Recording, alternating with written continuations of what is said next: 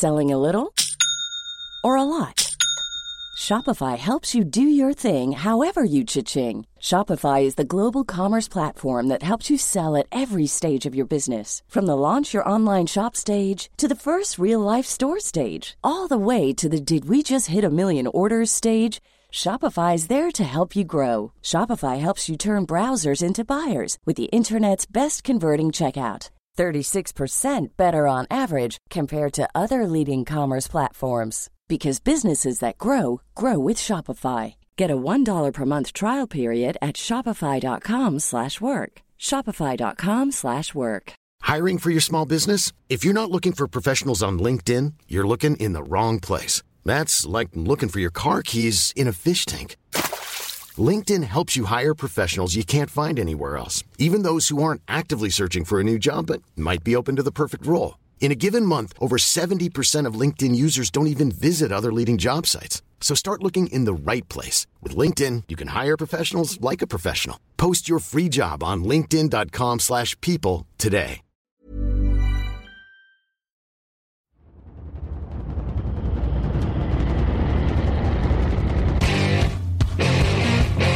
Time is it now? Time is it now? Don't do that.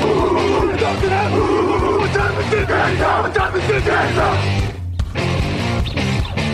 Got gun, Hulk left slot. Dixie left, Key left. Mercedes, wide chip, Ricky. Fever left, 75, Katie, Omaha. Quick going.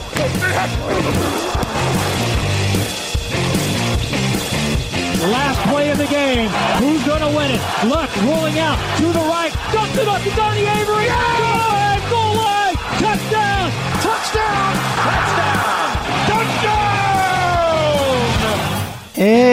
Hello, hello, bonjour et bienvenue à tous dans l'épisode numéro 368 du podcast Jean Actuel Matéi. Très heureux de vous retrouver pour un nouveau débrief NFL la semaine 5 qui est presque terminé au moment où on enregistre parce qu'il n'est pas tout à fait terminé. On va en reparler avec Raphaël Masmejean. Tout d'abord, bonjour Raphaël. Salut à tous. Grégory Richard est aussi là cette semaine. Bonjour Grégory. Salut Alain Raphaël, bonjour à tous. Une semaine très mouvementée en NFL, messieurs. La première défaite des Chiefs, une grosse blessure à Dallas, un beau retour, un coach viré. Il y a énormément de choses à débriefer. Nos tops et nos flops en prime pour cette semaine, bien évidemment. Vous avez l'habitude. Euh, c'est parti avec euh, des musiques cette semaine qui nous ont été offertes par un auditeur. On remercie Orange Dola Fox. Euh, c'est plus électro que ce qu'on passe d'habitude. Il faut varier les plaisirs. Et c'est parti. Hey, how y'all doing? This is tight end for the Chargers, Antonio Gates, and you're listening to Touchdown Podcast.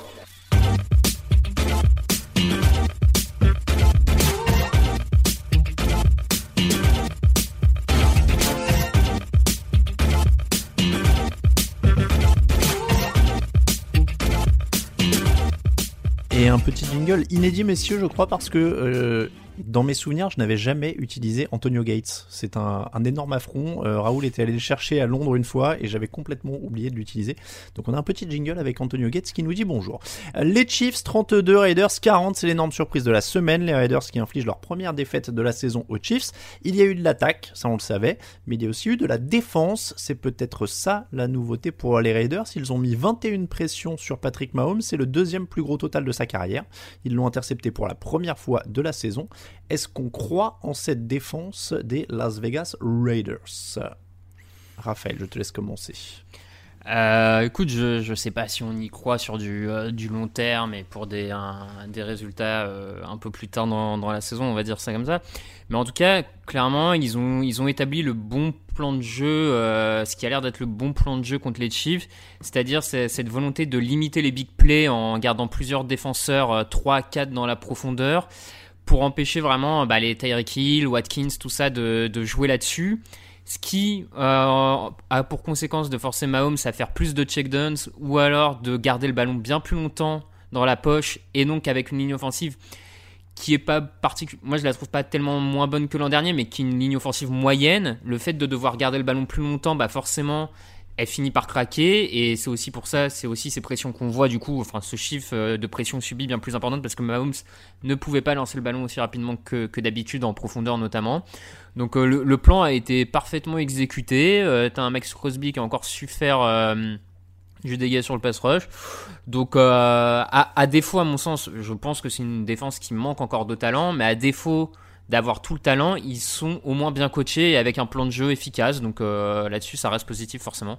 Grégory, ce plan de jeu, euh, moins de rush, mais plus de couverture, est-ce que c'est facile à reproduire du coup? Est-ce qu'on a une recette pour battre les Chiefs? Ou alors est-ce que justement la défense de, de Las Vegas a très bien joué? Euh, bah écoute, en tout cas, oui, je rejoins globalement ce qu'a dit Raph. C'est vrai que moi qui suis souvent assez critique justement sur cette défense de Las Vegas, là au moins ce qui est bien, c'est qu'il y a quand même eu beaucoup d'assignations qu'on... Enfin, de, oui c'est ça, enfin il y, a eu des, il y a eu des ajustements, c'est le mot que je cherchais, pardon, à la mi-temps. Euh, parce qu'en début de match, ça a quand même été très très très compliqué. Je crois qu'ils prennent 21 points, euh, enfin les Chiefs marquent déjà 3 touchdowns assez rapidement, euh, rien qu'en début de deuxième mi-temps. Et ça a été une déferlante euh, pendant un petit moment. Et ils ont réussi à stopper l'hémorragie avec, comme le disait, comme le disait Raph, quand même du pass rush malgré tout, hein, parce que Crosby fait son match. Euh, j'ai été étonnamment surpris par un Clelin Ferrell, notamment, que je trouvais pas mal en dedans depuis le début de la saison et qui a apporté un peu plus de pression, même si c'est voilà, s'il n'était pas systématiquement collé au basque de euh, de Mahomes. En tout cas, il il l'amenait en effet à, à scrambler assez souvent pour être susceptible d'enfin trouver une cible. Et ça, c'est assez notable l'intérieur de la ligne de Kansas City qui également euh, qui, souffre quand même beaucoup beaucoup je trouve de l'absence du Duvernay tardif semaine après semaine. Ça c'est quand même indéniable. Mais voilà pour revenir sur la défense de Las Vegas je sais pas s'ils pourront reproduire le même plan de jeu parce que là pour le coup euh, on vante la défense à raison mais ils prennent 32 points donc euh, voilà, ce sera pour taper de, toute façon, de toute façon, les Chiefs cette année. Il faudra que ce soit un, alliage où toutes les où toutes les escouades euh, seront au rendez-vous. Après, ils ont moins des clés justement pour pouvoir euh, éventuellement embêter pas mal de d'autres bons quarterbacks de, cette ligue ou en tout cas de cette division. Oui, quand j'ai dit moins de pass rush euh, vers Mahomes, je voulais dire moins de blitz surtout, hein, moins de mm-hmm. monde pour le pass rush et plus de monde en couverture. C'était surtout ça que, euh, que je voulais dire. Est-ce que justement ça a montré aussi que les Chiefs se sont peut-être un peu trop reposés, comme le disait euh, Raphaël, sur les grosses actions ces derniers temps? Et Patrick Mahomes le disait, il disait il faut pas qu'on fasse que des exploits quand je sors de la poche et qu'il y ait un jeu aussi plus posé et plus efficace, si je peux me permettre de, dire ça comme ça? Bah après, ils sont partis avec ce concept-là. Hein de, vouloir absolument faire des, big plays en cascade. Euh, il y a quasiment qu'avec euh, il y a quasiment qu'avec le running back ou avec Travis Kelsey qui font du jeu plus ou moins court. Sinon, euh, c'est vraiment c'est du jeu hyper agressif et c'est ce qui leur permet d'être tranchant jusqu'au bout. Après, ouais, peut-être qu'il faut réadapter éventuellement pour être un peu moins prévisible entre guillemets. Mais quand on a un quarterback comme Mahomes qui peut lancer dans n'importe quel contexte, je sais pas s'ils le sont autant. Donc, hmm. Raphaël, ça t'inquiète toi cette, euh, manière de fonctionner? Ça m'inquiète pas particulièrement. Enfin, c'est quand même la manière de fonctionner qui leur a permis d'être champion. Euh, alors oui, c'est vrai que des fois peut-être que euh, maîtrise un peu plus le tempo avec un peu plus de jeux courts, comme par exemple des, des, équipes comme le Patriots ont pu très bien le faire certaines années avec oui, ça, pourrait être intéressant, c'est sûr, mais, euh, mais en même temps, euh, toutes les équipes de la ligue n'arrivent pas non plus à bloquer leur big play. Enfin, je veux dire, là, les mm. Raiders ont réussi cette année. Pour le moment, personne d'autre n'avait réussi cette saison. Euh, voilà, est-ce que ça passera d'autres? Enfin, je... ouais, je pense que. je sais pas, je, dirais pas qu'il faut tout changer, et d'ailleurs, c'est même pas le sens de, de la déclat de Mahomes, hein, mais. Effectivement, peut-être varier un peu plus, pourquoi pas, pourquoi pas.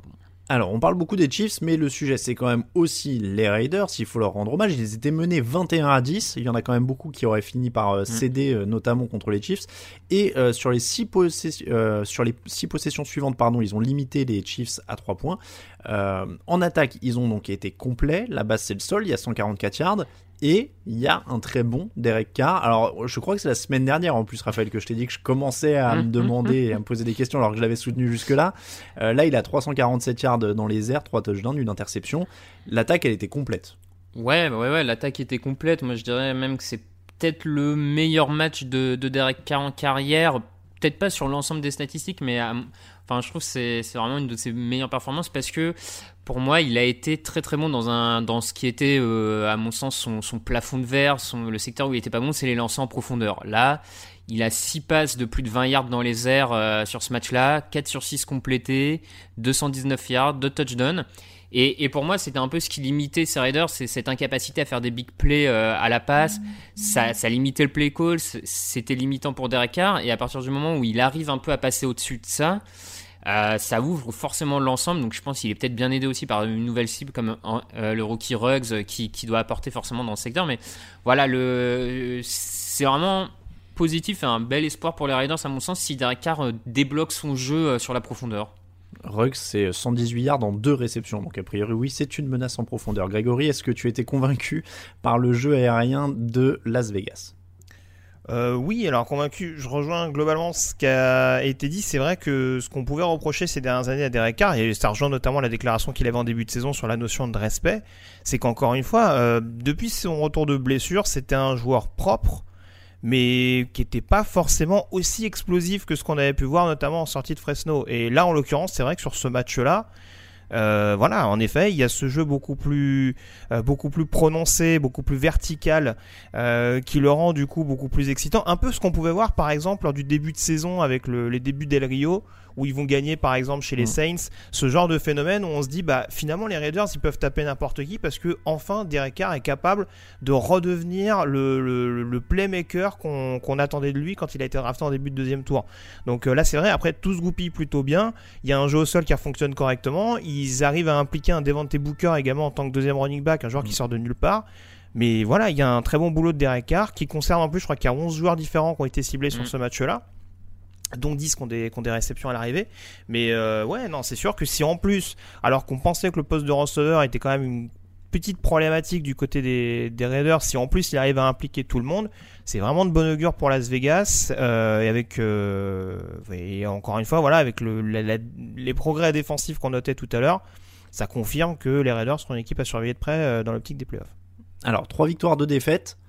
Ils prennent 30,4 points par match, ils marquent 30,2 points par match. Donc ils prennent encore plus de points à zéro de près euh, que ce qu'ils ne mettent. Euh, est-ce que on y croit à cette équipe des Raiders? Ils ont quand même un calendrier pas simple. Hein. Ils sont à 3-2, mais en regardant de près, je sais pas s'ils vont jouer beaucoup d'équipes avec un bilan négatif. Hein. Alors, je te le donne Buccaneers, Browns, Chargers, Broncos, Chiefs, Falcons, Jets. non, non, mais je te dis. Chargers, Dolphins, Broncos. Ouais, ouais, enfin, je parlais des équipes qu'ils ont déjà joué en l'occurrence, mais euh, c'est vrai que du coup, le calendrier devient un peu plus abordable. Et si tu te retrouves à 3-2 en ayant dû affronter euh, les Saints, les Bills, euh, les Panthers. oui. Et voilà, je veux dire, c'est qu'à un moment donné, quand tu joues des équipes un peu plus à ta portée, il y a quand même moyen d'aller chercher des victoires. Donc, on a vu qu'en fin de saison dernière, le côté jeunesse, inexpérience, euh, ça avait coûté cher, notamment au mois de décembre. Ça va être une clé euh, également fondamentalement, notamment, au niveau des tranchées. Surveiller les blessures, bien entendu, parce qu'on voit qu'il y a toujours une hécatombe assez profonde dans la ligue. Mais oui, oui, je ne vois clairement pas euh, à l'heure actuelle, de par ce qu'ils ont montré, ce qu'empêcherait Las Vegas de, jouer au mois de janvier. Alors, est-ce que vous tu te rallies à ma cause aussi, Raphaël, playoff ou pas? C'est clairement un des prétendants, ouais. Euh, place 6-7 en playoff. Euh, c'est jouable vu ce qu'on voit, effectivement. Bon, c'est une des belles histoires donc de la saison pour les Raiders.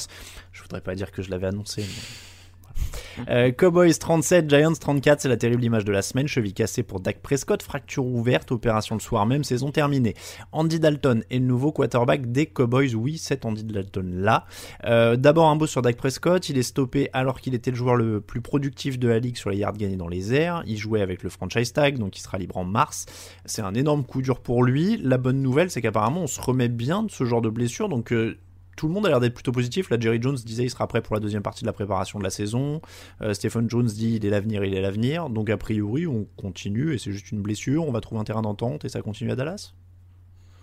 Bah, en, tout cas, euh, on, verra ce que les médecins des Cowboys en pensent, tout ça. Après, c'est pour nous, c'est toujours compliqué de parler de ce genre de, blessures et de cas-là parce qu'on n'est vraiment pas dans les petits papiers pour, pour avoir des infos précises là-dessus. Mais moi, je, enfin, de ce qu'il a montré en ce début de saison, je vois pas très bien ce que Dallas espère de mieux actuellement dans la ligue, en fait. Enfin, je, mm. à, cette position-là, sincèrement, en tout cas en free agent, j'en vois pas. J'en vois clairement pas. Euh, à la draft, est-ce que, vu l'équipe qu'ils ont, est-ce que c'est vraiment la peine de se lancer dans un truc de d'un quarterback rookie? Je crois pas. Donc autant renforcer la ligne offensive qui s'était pas renforcée à temps, on le voit. Mm. Euh, autant aller chercher de la défense. Enfin, donc euh, pour moi, oui, ils doivent re-signer Dak Prescott. Enfin. Bon, ça, paraît à peu, près clair. A priori, c'est juste que ça leur fera économiser un peu d'argent. C'est ça. Mm. C'est juste que ça ferait chier un peu le quarterback pour le coup. c'est juste que c'est froidement ça. Euh, Mm. Stephen Jones, c'est vrai que certains le faisaient remarquer dans les commentaires du site qui dit euh, c'est l'avenir du club, c'est l'avenir du club. Fallait lui donner un contrat avant dans ce cas-là. Euh, donc Dalton a pris le relais 9 sur 11, 111 yards. Il a mené son équipe à deux touchdowns et deux field goals, dont celui de la gagne. Ils sont évidemment moins bien avec Dalton que Prescott, mais est-ce qu'ils sont si mal en attaque que ça avec Dalton dans une division faiblarde et plein de receveurs à sa disposition? Euh, je sais, non, mais heureusement qu'il y a une attaque. Hein. Mais après, euh, c'est pareil, Andy Dalton ou pas Andy Dalton, il y a, il y a une ligne offensive qui est de plus en plus en déliquescence, notamment avec les cascades de blessures qui s'accumulent. Hein. Le dernier en date, je crois que c'était Aaron Smith. Oui. Euh, en l'occurrence, euh, qui ne rejouera pas de la saison. Et ça se voit quand même. hein. En plus, contre une défense des Giants euh, qui, ces dernières semaines, progresse euh, de manière assez significative, avec notamment un, un pick six, il me semble, de, de Kyler Fackrell en, en début de rencontre. Bah, que ce soit avec Prescott ou avec Dalton, euh, ils ont donné un petit peu de. euh, un petit peu de pain sur la planche à, au quarterback adverse et ouais de toute façon va falloir que cette attaque elle continue de tourner à plein régime parce qu'il y a tellement rien à côté que voilà quoi ça va Alors, être le motif juste pour finir sur l'attaque, 133 titularisations en carrière pour Dalton. Il a déjà montré qu'il peut jouer correctement quand il est bien entouré. Alors évidemment, la ligne offensive pose problème, mais Raphaël, il y a quand même des motifs de se dire que dans cette division, j'insiste là-dessus, bah, il y a quand même moyen de passer, avec, même avec Andy Dalton. Oui, oui, oui, je te rejoins. euh, Même avec Andy Dalton, il y a quand même moyen de, de passer dans cette division. Alors après, est-ce que euh, c'est c'est un but ultime en soi de passer dans cette division? Je ne sais pas vraiment non plus le.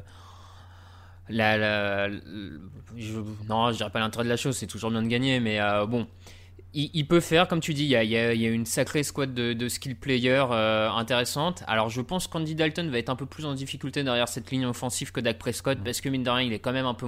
On n'en parle pas trop, mais Prescott, c'est sortir de la poche, est un peu mobile.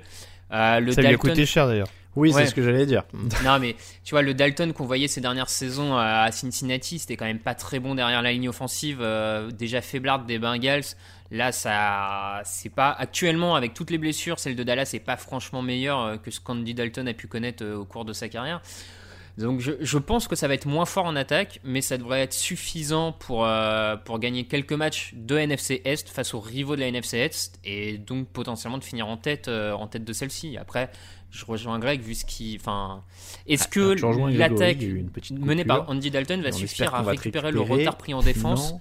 Voilà. Alors, Raphaël, il y a eu une petite coupure. Tu disais, Ah. je rejoins Grégory. Non, euh, je rejoins Grégory sur la. hum, Est-ce que l'attaque menée par Andy Dalton va suffire à combler les lacunes de la défense? Ouais. Dak Prescott y arrivait, je suis pas certain que Dalton y arrive. Ça, c'est vrai que c'est un problème. Les Giants marquaient 12 points par match avant dimanche. Là, ils en passent 27. Alors, il y a un touchdown dé- défensif en plus. hein, donc, euh, alors, attendez, ça fait 27. Je vous dis une bêtise.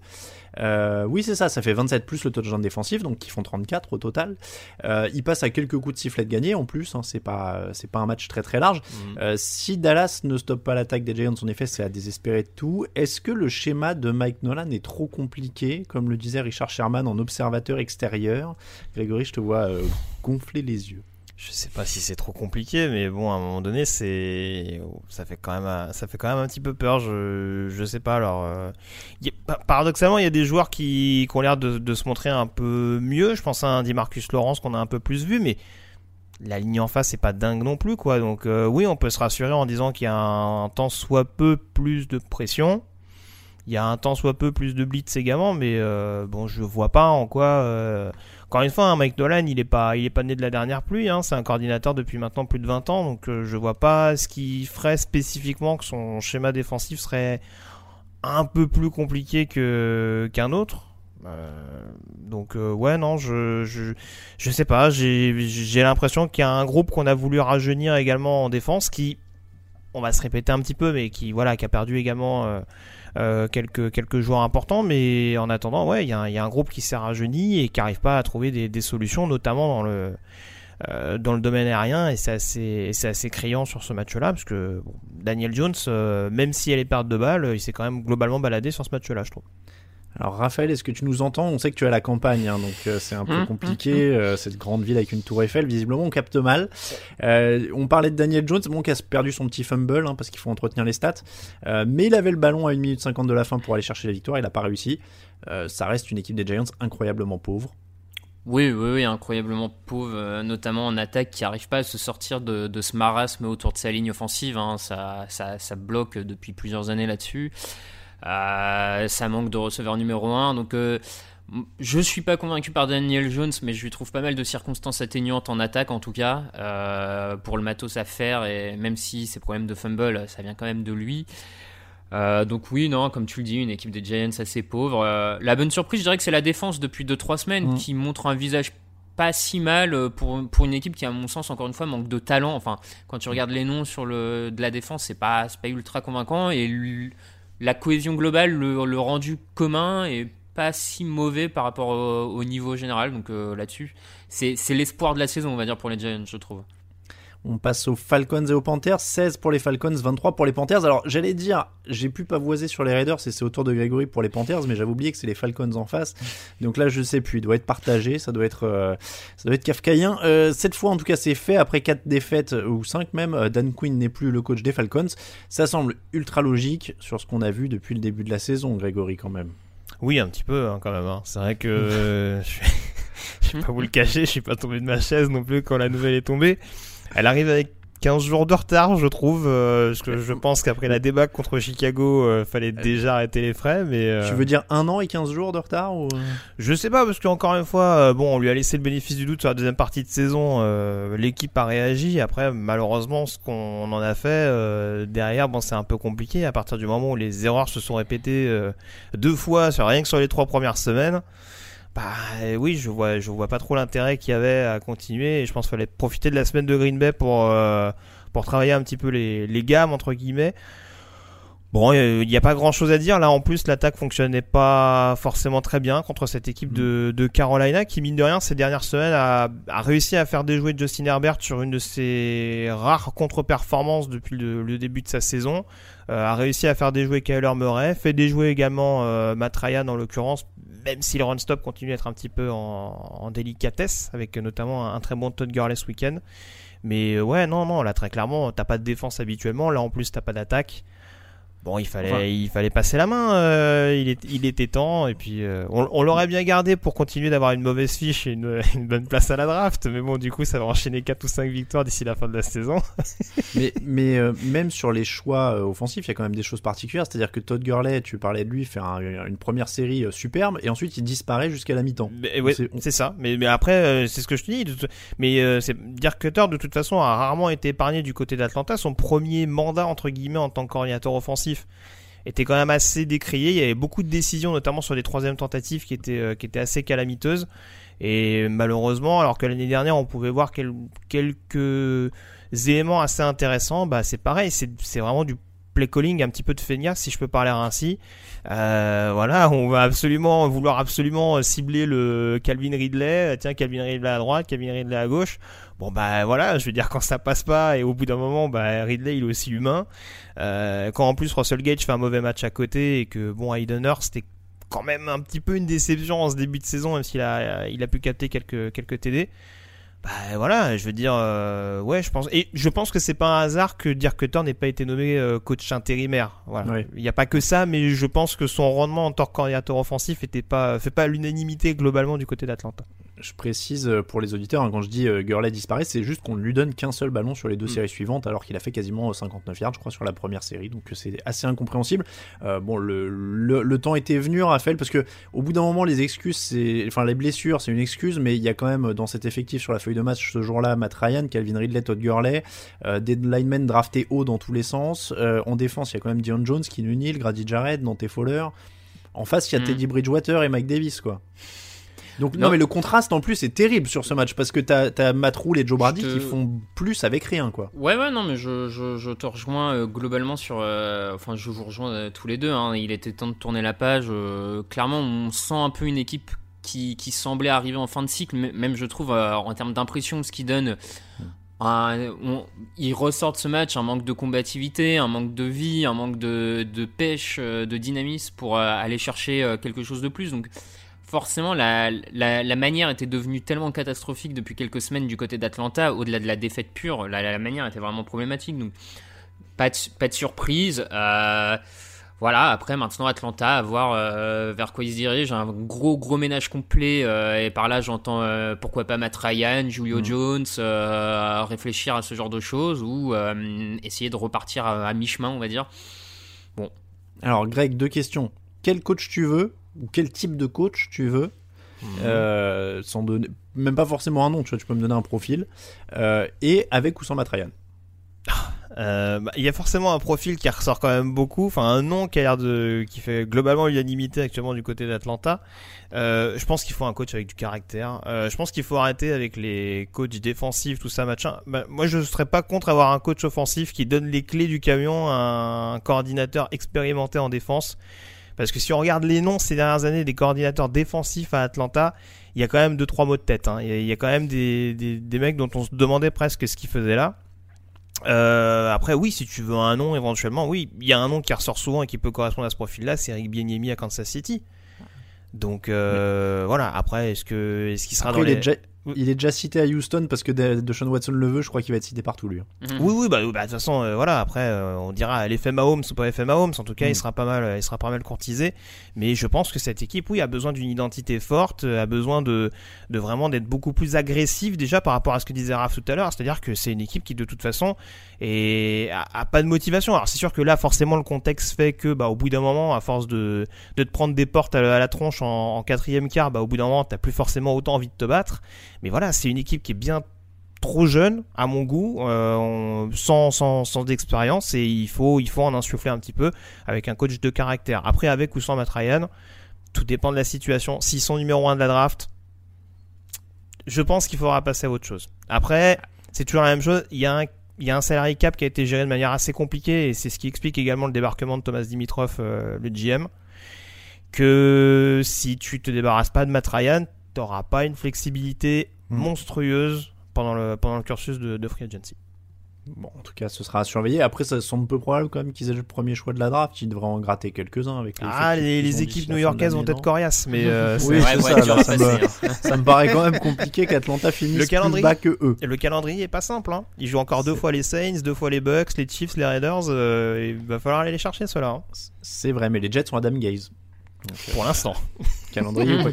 Ah, écoute, eh, on, on est en train de, de cocher hein, au fur et à mesure. Donc, euh, Bill O'Brien, c'est fait. Dan vrai. Quinn, c'est fait. Mm. Maintenant, ça se joue entre Dan- euh, Matt Patricia euh, et Adam, Et Adam. Gaze. Mhm. C'est ça, hein, c'est les deux. Oui, principalement. On est d'accord, j'en oublie pas. Euh, allez, Grégory, remets-toi. On te laisse une minute de pavo- pour pavoiser sur les Panthers. C'est du bon boulot, du Teddy Bridgewater, du Matt Rule, du Joe Brady, comme tu nous l'avais dit, et en plus du bon, du gros matos en défense, c'est le cas de le dire. C'est ça. Non, non, mais alors je le, je le disais, hein, honnêtement, euh, déjà ce que je trouve intéressant, c'est que la défense, avec tous les ajustements qu'il y a eu pendant l'intersaison, avec tous les rookies qui sont arrivés et qui ont intégré l'équipe première, encore une fois, je trouve que voilà, ça progresse malgré tout.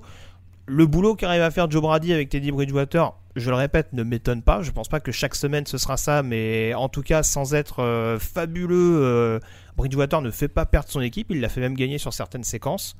Donc euh, voilà, après. encore une fois, c'est pas monstrueux de taper les Chargers, les Cardinals et les Falcons vu la période actuelle entre guillemets. Mais voilà, c'est des succès qu'il faut réussir à glaner en NFL, surtout pour une équipe qui était annoncée en claire reconstruction avec toutes les pertes qu'ils ont eues pendant l'intersaison. Et voilà, c'est une équipe, je pense, qui va se battre jusqu'au bout parce qu'il y a un septième spot en, en NFC qui me paraît pas si gagné d'avance pas pour, pour n'importe quelle équipe. Donc euh, jusqu'au bout, je pense qu'ils seront, ils seront dans la course, les Panthers. Raphaël, mais à pas aussi alors sur les Panthers, on est dans le même camp. Bah oui, oui, on est obligé, au bout d'un moment, euh, on les voyait pas loin de, des dernières positions, donc forcément on est obligé de reconnaître qu'on qu'on s'est plutôt trompé là-dessus, même. Euh, je pense que voilà l'importance du coaching staff hein, qu'on- qui faisait sa première année en NFL qu'on n'avait pas forcément bien jaugé et euh, qui arrive à attirer plus d'un groupe qui que moi je trouve encore un peu limité donc euh, voilà bravo à eux même si la... et je suis surpris aussi par la, la, la, la saison de Robbie Anderson, qui était bon chez les Jets, mais qui était un peu sur courant alternatif, qui avait aussi des blessures. Là, pour le moment, tout marche de ce côté-là, donc forcément, c'est un, vrai plus dans ce système.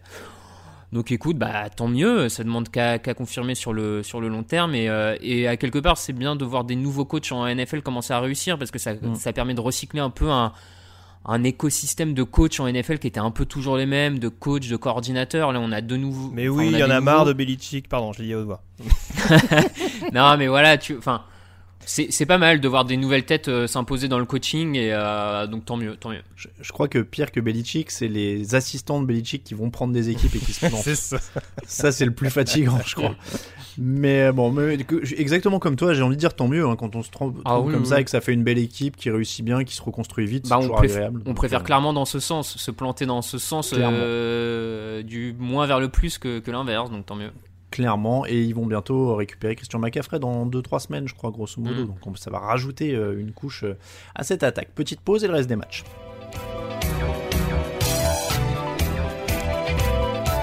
Hey, it's Jack Rabbit. You listening to the Touchdown Podcast? Tune in, baby.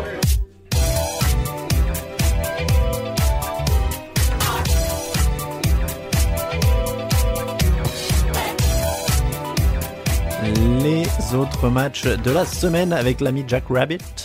Euh, C'était qui? C'était pas toi, Raphaël, d'ailleurs, qui l'avait eu euh Euh, Raoul et moi. Ouais, c'est ça. hein. Ça Ouais, me ouais. rappelle quelque chose, Jack Rabbit. Euh, Washington 10, les Rams 30, c'est une belle histoire dans ce monde de brut. Alors j'ai dit, je me suis dit, tiens, on va commencer par ça, alors que c'était un match quand même assez oubliable.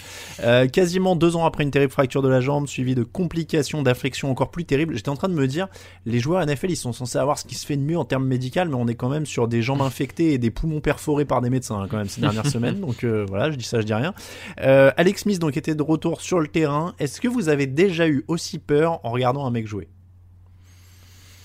je sais pas, moi j'étais terrifié quand je le regardais jouer. Je me disais, il va se casser en deux, ça va être horrible. Sur la deuxième action, il y a quand même Aaron Donald qui lui monte sur le dos. hein. Ouais, bah tu sais que la deuxième action, il, il prend 6 sacs. C'est lui qui prend les Il 6 prend 6 sacs, ouais, il prend six sacs. Ouais, ouais, bah écoute. Dont euh, 4 de Donald. Bah, il est remis dans le banc, quoi. Voilà. Ouais, c'est ça, euh, c'est ça. Au moins là après, euh, on- on- forcément, on s'attendait à une certaine appréhension en se disant euh, le premier choc va sans doute être difficile à encaisser. Bon bah là au moins il est sorti du match, il a fait, eh les gars, je pense que tout tient en place. Sachant qu'il prêt à la avait semaine pas pris de choc à l'entraînement. hein. Oui, oui. Mhm.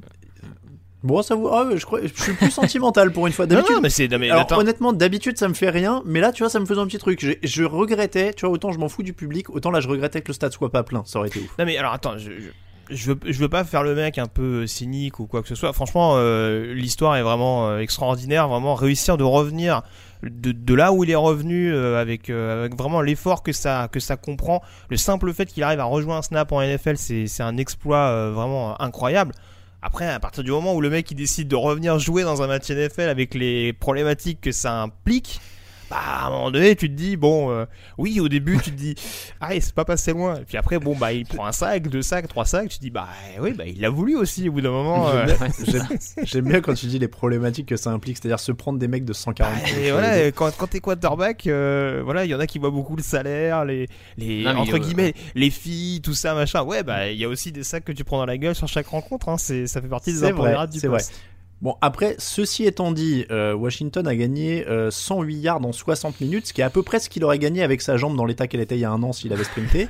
Euh, donc, euh, ils sont à 2,1 yards en moyenne par action. Non, mais- Ouais, bah c'est, enfin, mais c'est pas une surprise que ce soit Alex Smith ou Kyle Allen, ils apportent rien de plus que Dwayne Haskins à cette attaque qui est vraiment, vraiment, pff, où rien ne va, que ce soit le, le casting autour ou les, le schéma, j'ai envie de dire, euh, au niveau offensif, c'est, y a rien de- d'enthousiasmant. Une fois que tu arrives à bloquer Terry McLaurin, euh, qui s'est tapé Ramsey une bonne partie de la journée sur le dos, bah derrière, euh, donc bon, pas, pas de surprise, enfin, Bon, pas de ce- surprise. ceci étant dit, euh, pour l'avoir maté, il faisait un temps apocalyptique hein, sur la fin de la, de- du match. il y avait... Ouais, Bon, évidemment, ça, ça doit pas jouer autant, non. mais il y avait plus vraiment. C'est-à-dire que les Rams sont marqués, je crois, sur leurs 3 ou 4 premières possessions. euh, et après, en fait, il se met à pleuvoir, il y a plus de match, quoi. C'est fini. euh, on se roule dans la boue, euh, on regarde Alex Smith. euh. Puis tu sais, il y a le scénario vraiment horrible de. il le laisse dans la flotte, le mec va se faire péter la jambe sous la flotte, tu sais, genre euh, mauvais film noir, quoi. Dwayne... Dwayne Haskins s'est changé, quelqu'un en veut? Il, il serait éventuellement disponible pour un échange. Là, euh, ouais, mais alors qu'est-ce que tu mets sur lui à l'heure actuelle? Je, je sais pas. À mon avis, ça va pas se, ça va pas se bousculer plus que ça. hein. Bon, Peut-être un que tu- troisième, non? Bon, un troisième, ça me paraît. Quatrième? Moi, j'allais Rosen, il a été changé pour quoi déjà? Un deuxième. Ah ouais. Ah, bah, Franchement, excuse-moi, du coup, si Rosen a été changé sur sur un deuxième, tu peux tenter un quatrième pour Haskins. Hein, euh. Au, au pire, tu peux payer en masque en ce moment. Non, mais Par les ça- temps qui regarde, courent. Alors, moi, je, je fais peut-être une fixette sur cette équipe, mais actuellement, je vois pas pourquoi un Chicago tenterait pas un quatrième sur un Haskins et le mettrait en concurrence l'an prochain avec un quarterback rookie ou. Ah, Mais non, moi, mais- je te- Quand, quand t'as quand deux quarterbacks, t'as pas de, trois... de quarterbacks. Quand t'en as trois, alors là. Ouais, non, mais je veux dire, comme ça, tu vires Trubisky, tu vires Foles et puis c'est réglé, quoi. Tu vois, Mais on sait oui, que ça euh, donnera. tu donnes les clés du camion à Haskins à Chicago. En plus, pas de pression parce que de toute façon, c'est pas une franchise de l'IQB. Donc... Voilà, On lui dira pas, dis donc, l'autre il était meilleur que toi, tout ça. Bon, écoute. Moi, je pense que bon, il est, il est pas tellement aidé ce pauvre garçon. euh, il est jeté assez vite sous, il est jeté assez vite de l'immeuble, quoi. Euh, bon, les Rams ont marqué trois touchdowns. euh, voilà, c'est ce que je disais sur leurs trois premières possessions. C'était fini. Ils seront testés un autre jour. A priori, on parlera de la semaine prochaine. Voilà. Ah, Après, eux, eux qui n'ont pas eu de pré-saison, c'est pas mal d'avoir commencé par la NFC Est pour se roder. Oui, ils ont déjà tapé les quatre. Voilà, comme ça, tu, tu te rôdes bien. Pas de pré-saison, mais tu fais la NFC Est, pas mal. C'est vrai, c'est vrai que là, on était sur un principe de pré-saison. Ils ont joué une mi-temps. Euh, pépère. Euh, on les verra donc dans des plus gros matchs. Après, ça reste une bonne équipe. On l'a dit pendant les premières semaines. Euh, ils seront, il faudra compter sur eux en NFC. Un Seahawks 27, Vi- Vikings 26, en parlant de compter sur eux dans la NFC. Euh, le thriller de la semaine, victoire des Seahawks en toute fin de match sur un touchdown marqué en quatrième tentative en plus par DK Metcalf sur une passe de Russell Wilson qui ajoute quelques petits moments mémorables pour la, la candidature. Tu vois, il a Voilà, la candidature au MVP. Faut mettre quelques petits trucs sur le CV. Raphaël, t'as maté en live, c'était plutôt sympa. Ah oui, oui, non, c'était un, un match bien sympa en, live à regarder parce que après une première mi- mi-temps maîtrisée de main de maître par les Vikings, mais au final qui laisse Seattle dans le match puisqu'il y a que 13-0 à la mi-temps, euh, malgré une très grosse domination des Vikings. euh, derrière, t'as des momentum de fou, ça change de, chaque côté, et puis t'as ce dernier drive de quasiment 90 yards de Russell Wilson. Non, c'était assez plaisant à voir, hein, clairement, sans conteste. Euh, Ça doit être compliqué pour les fans des Vikings et, des- et de Seattle, ce jeu, parce que c'est des équipes un peu habituées à ce genre de retournement euh, dans des matchs, mais euh, non, bah, après, sincèrement, on n'a pas appris grand-chose sur les deux équipes. hein. C'est un peu ce qu'elles nous montrent depuis le début de saison, je trouve. Donc, euh, Alors on a, on a du dilemme. Alors c'est pour la stat, c'était le 30e drive de la victoire depuis 2012 pour Russell Wilson, plus que n'importe qui en NFL. Euh, Greg, par contre, je t'ai vu faire la moue. Alors avant de donner mon bah, dilemme, non, mais parce que du coup, euh, non, on a quand même la confirmation que du côté de Minnesota, il y a des choses qui vont quand même beaucoup mieux. Que Seattle soit Mm. capable euh, sur des fins de match un petit peu serrées dans des rencontres où euh, ils paraissent totalement au fond du trou d'aller chercher la victoire grâce à leur, euh, quarterback vedette, ça c'est sûr qu'on le découvre euh, clairement pas. Après oui, du côté de Minnesota, on voit le jeu au sol continue de performer avec pourtant un Dalvin Cook qui sort sur blessure. Alexander Mattison a posé beaucoup de problèmes à ce run stop de, de Seattle. On a également un Kirk Cousins qui reste quand même beaucoup plus propre, qui a fait une interception euh, un petit peu grossière comme Wilson également de l'autre côté. Euh, mais en tout cas, euh, bonne connexion avec Adam Thielen, de nouveau, deux touchdowns à l'arrivée. Donc franchement, du côté de Minnesota, avec une défense que je pensais vraiment être capable de se faire découper par Wilson, ce qui n'a pas été le cas. Voilà, Minnesota, c'est un peu comme les Chargers dont on va reparler, mais ouais, c'est un bilan de 1-4, mais c'est presque boursouflé vu ce qu'on voit depuis le début de la saison.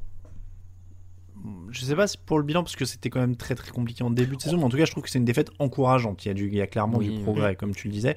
Euh, juste pour le dilemme, donc les Vikings qui menaient 13-0 à la pause, tu l'as dit Raphaël, qui prennent 21 points de suite derrière, qui réagissent, qui repassent devant et qui ont un choix à faire à 2 minutes de la fin. Tatam, c'est l'heure du dilemme. Quatrième et un yard sur les 6 yards des Seahawks. 5 points d'avance. Si tu frappes le field goal, tu prends 8 points d'avance. Hmm. Si tu convertis la quatrième et 1, tu, tu fais, euh, tu as la fin du chrono et t'as gagné. Euh, Mike Zimmer tente de tuer le match au sol, Mattison n'y arrive pas, et ça rend le ballon à Wilson qui va chercher le drive de la victoire. Moi j'aurais pris le field goal. Pareil. Je le dis tout de suite parce que ça a pas l'air d'être le, le choix. Je- tout le monde applaudit. Alors je vais pas reprocher à un mec d'être audacieux et de vouloir la, la victoire, mais on parle de se mettre un touchdown et une conversion à deux points devant. Donc je comprends pas pourquoi il prend pas le field goal en fait. Et Raphaël, je te pose la question parce que je sais que toi t'étais plutôt fan de son choix. Ah, moi je pense que dans, au moment du match, à ce moment-là, vu le déroulement, c'est le, je pense que c'est le bon choix. Alors, factuellement, c'est le mauvais vu qu'ils perdent, mais je, je pense que sur le, le truc, c'est le bon choix parce que, comme tu dis, derrière, le chrono est baissé, tu ne rends pas le ballon à Russell Wilson qui est quand même dans une forme depuis ce début de saison euh, assez, euh, assez énorme. Puis surtout, on a, on a un, drive où Alexander, enfin, depuis les deux dernières séries dans ce match-là des, Vikings, Alexander Mattison avançait au sol. Vraiment, il était sur une moyenne de quasiment 5 à 6 yards par portée. Donc, dans, dans, dans les faits, le, le 4-1 euh, joué au sol, et d'ailleurs, euh, c'est plus une erreur du, du running back qui va complètement s'empaler contre son, contre son lineman plutôt que de- d'essayer de contourner.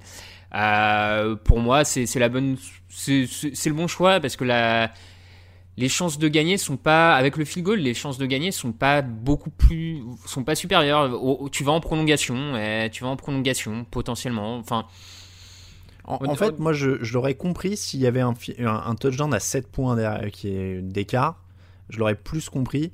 Là, tu as deux actions qui sont nécessaires quand même, c'est d'aller chercher le touchdown et d'ensuite réussir une conversion à deux points derrière. parce que, parce le touchdown, il est allé le chercher. Oui, mais sauf, il est allé le chercher. Ouais, mais sauf qu'il tente la conversion à deux points derrière qui a raté.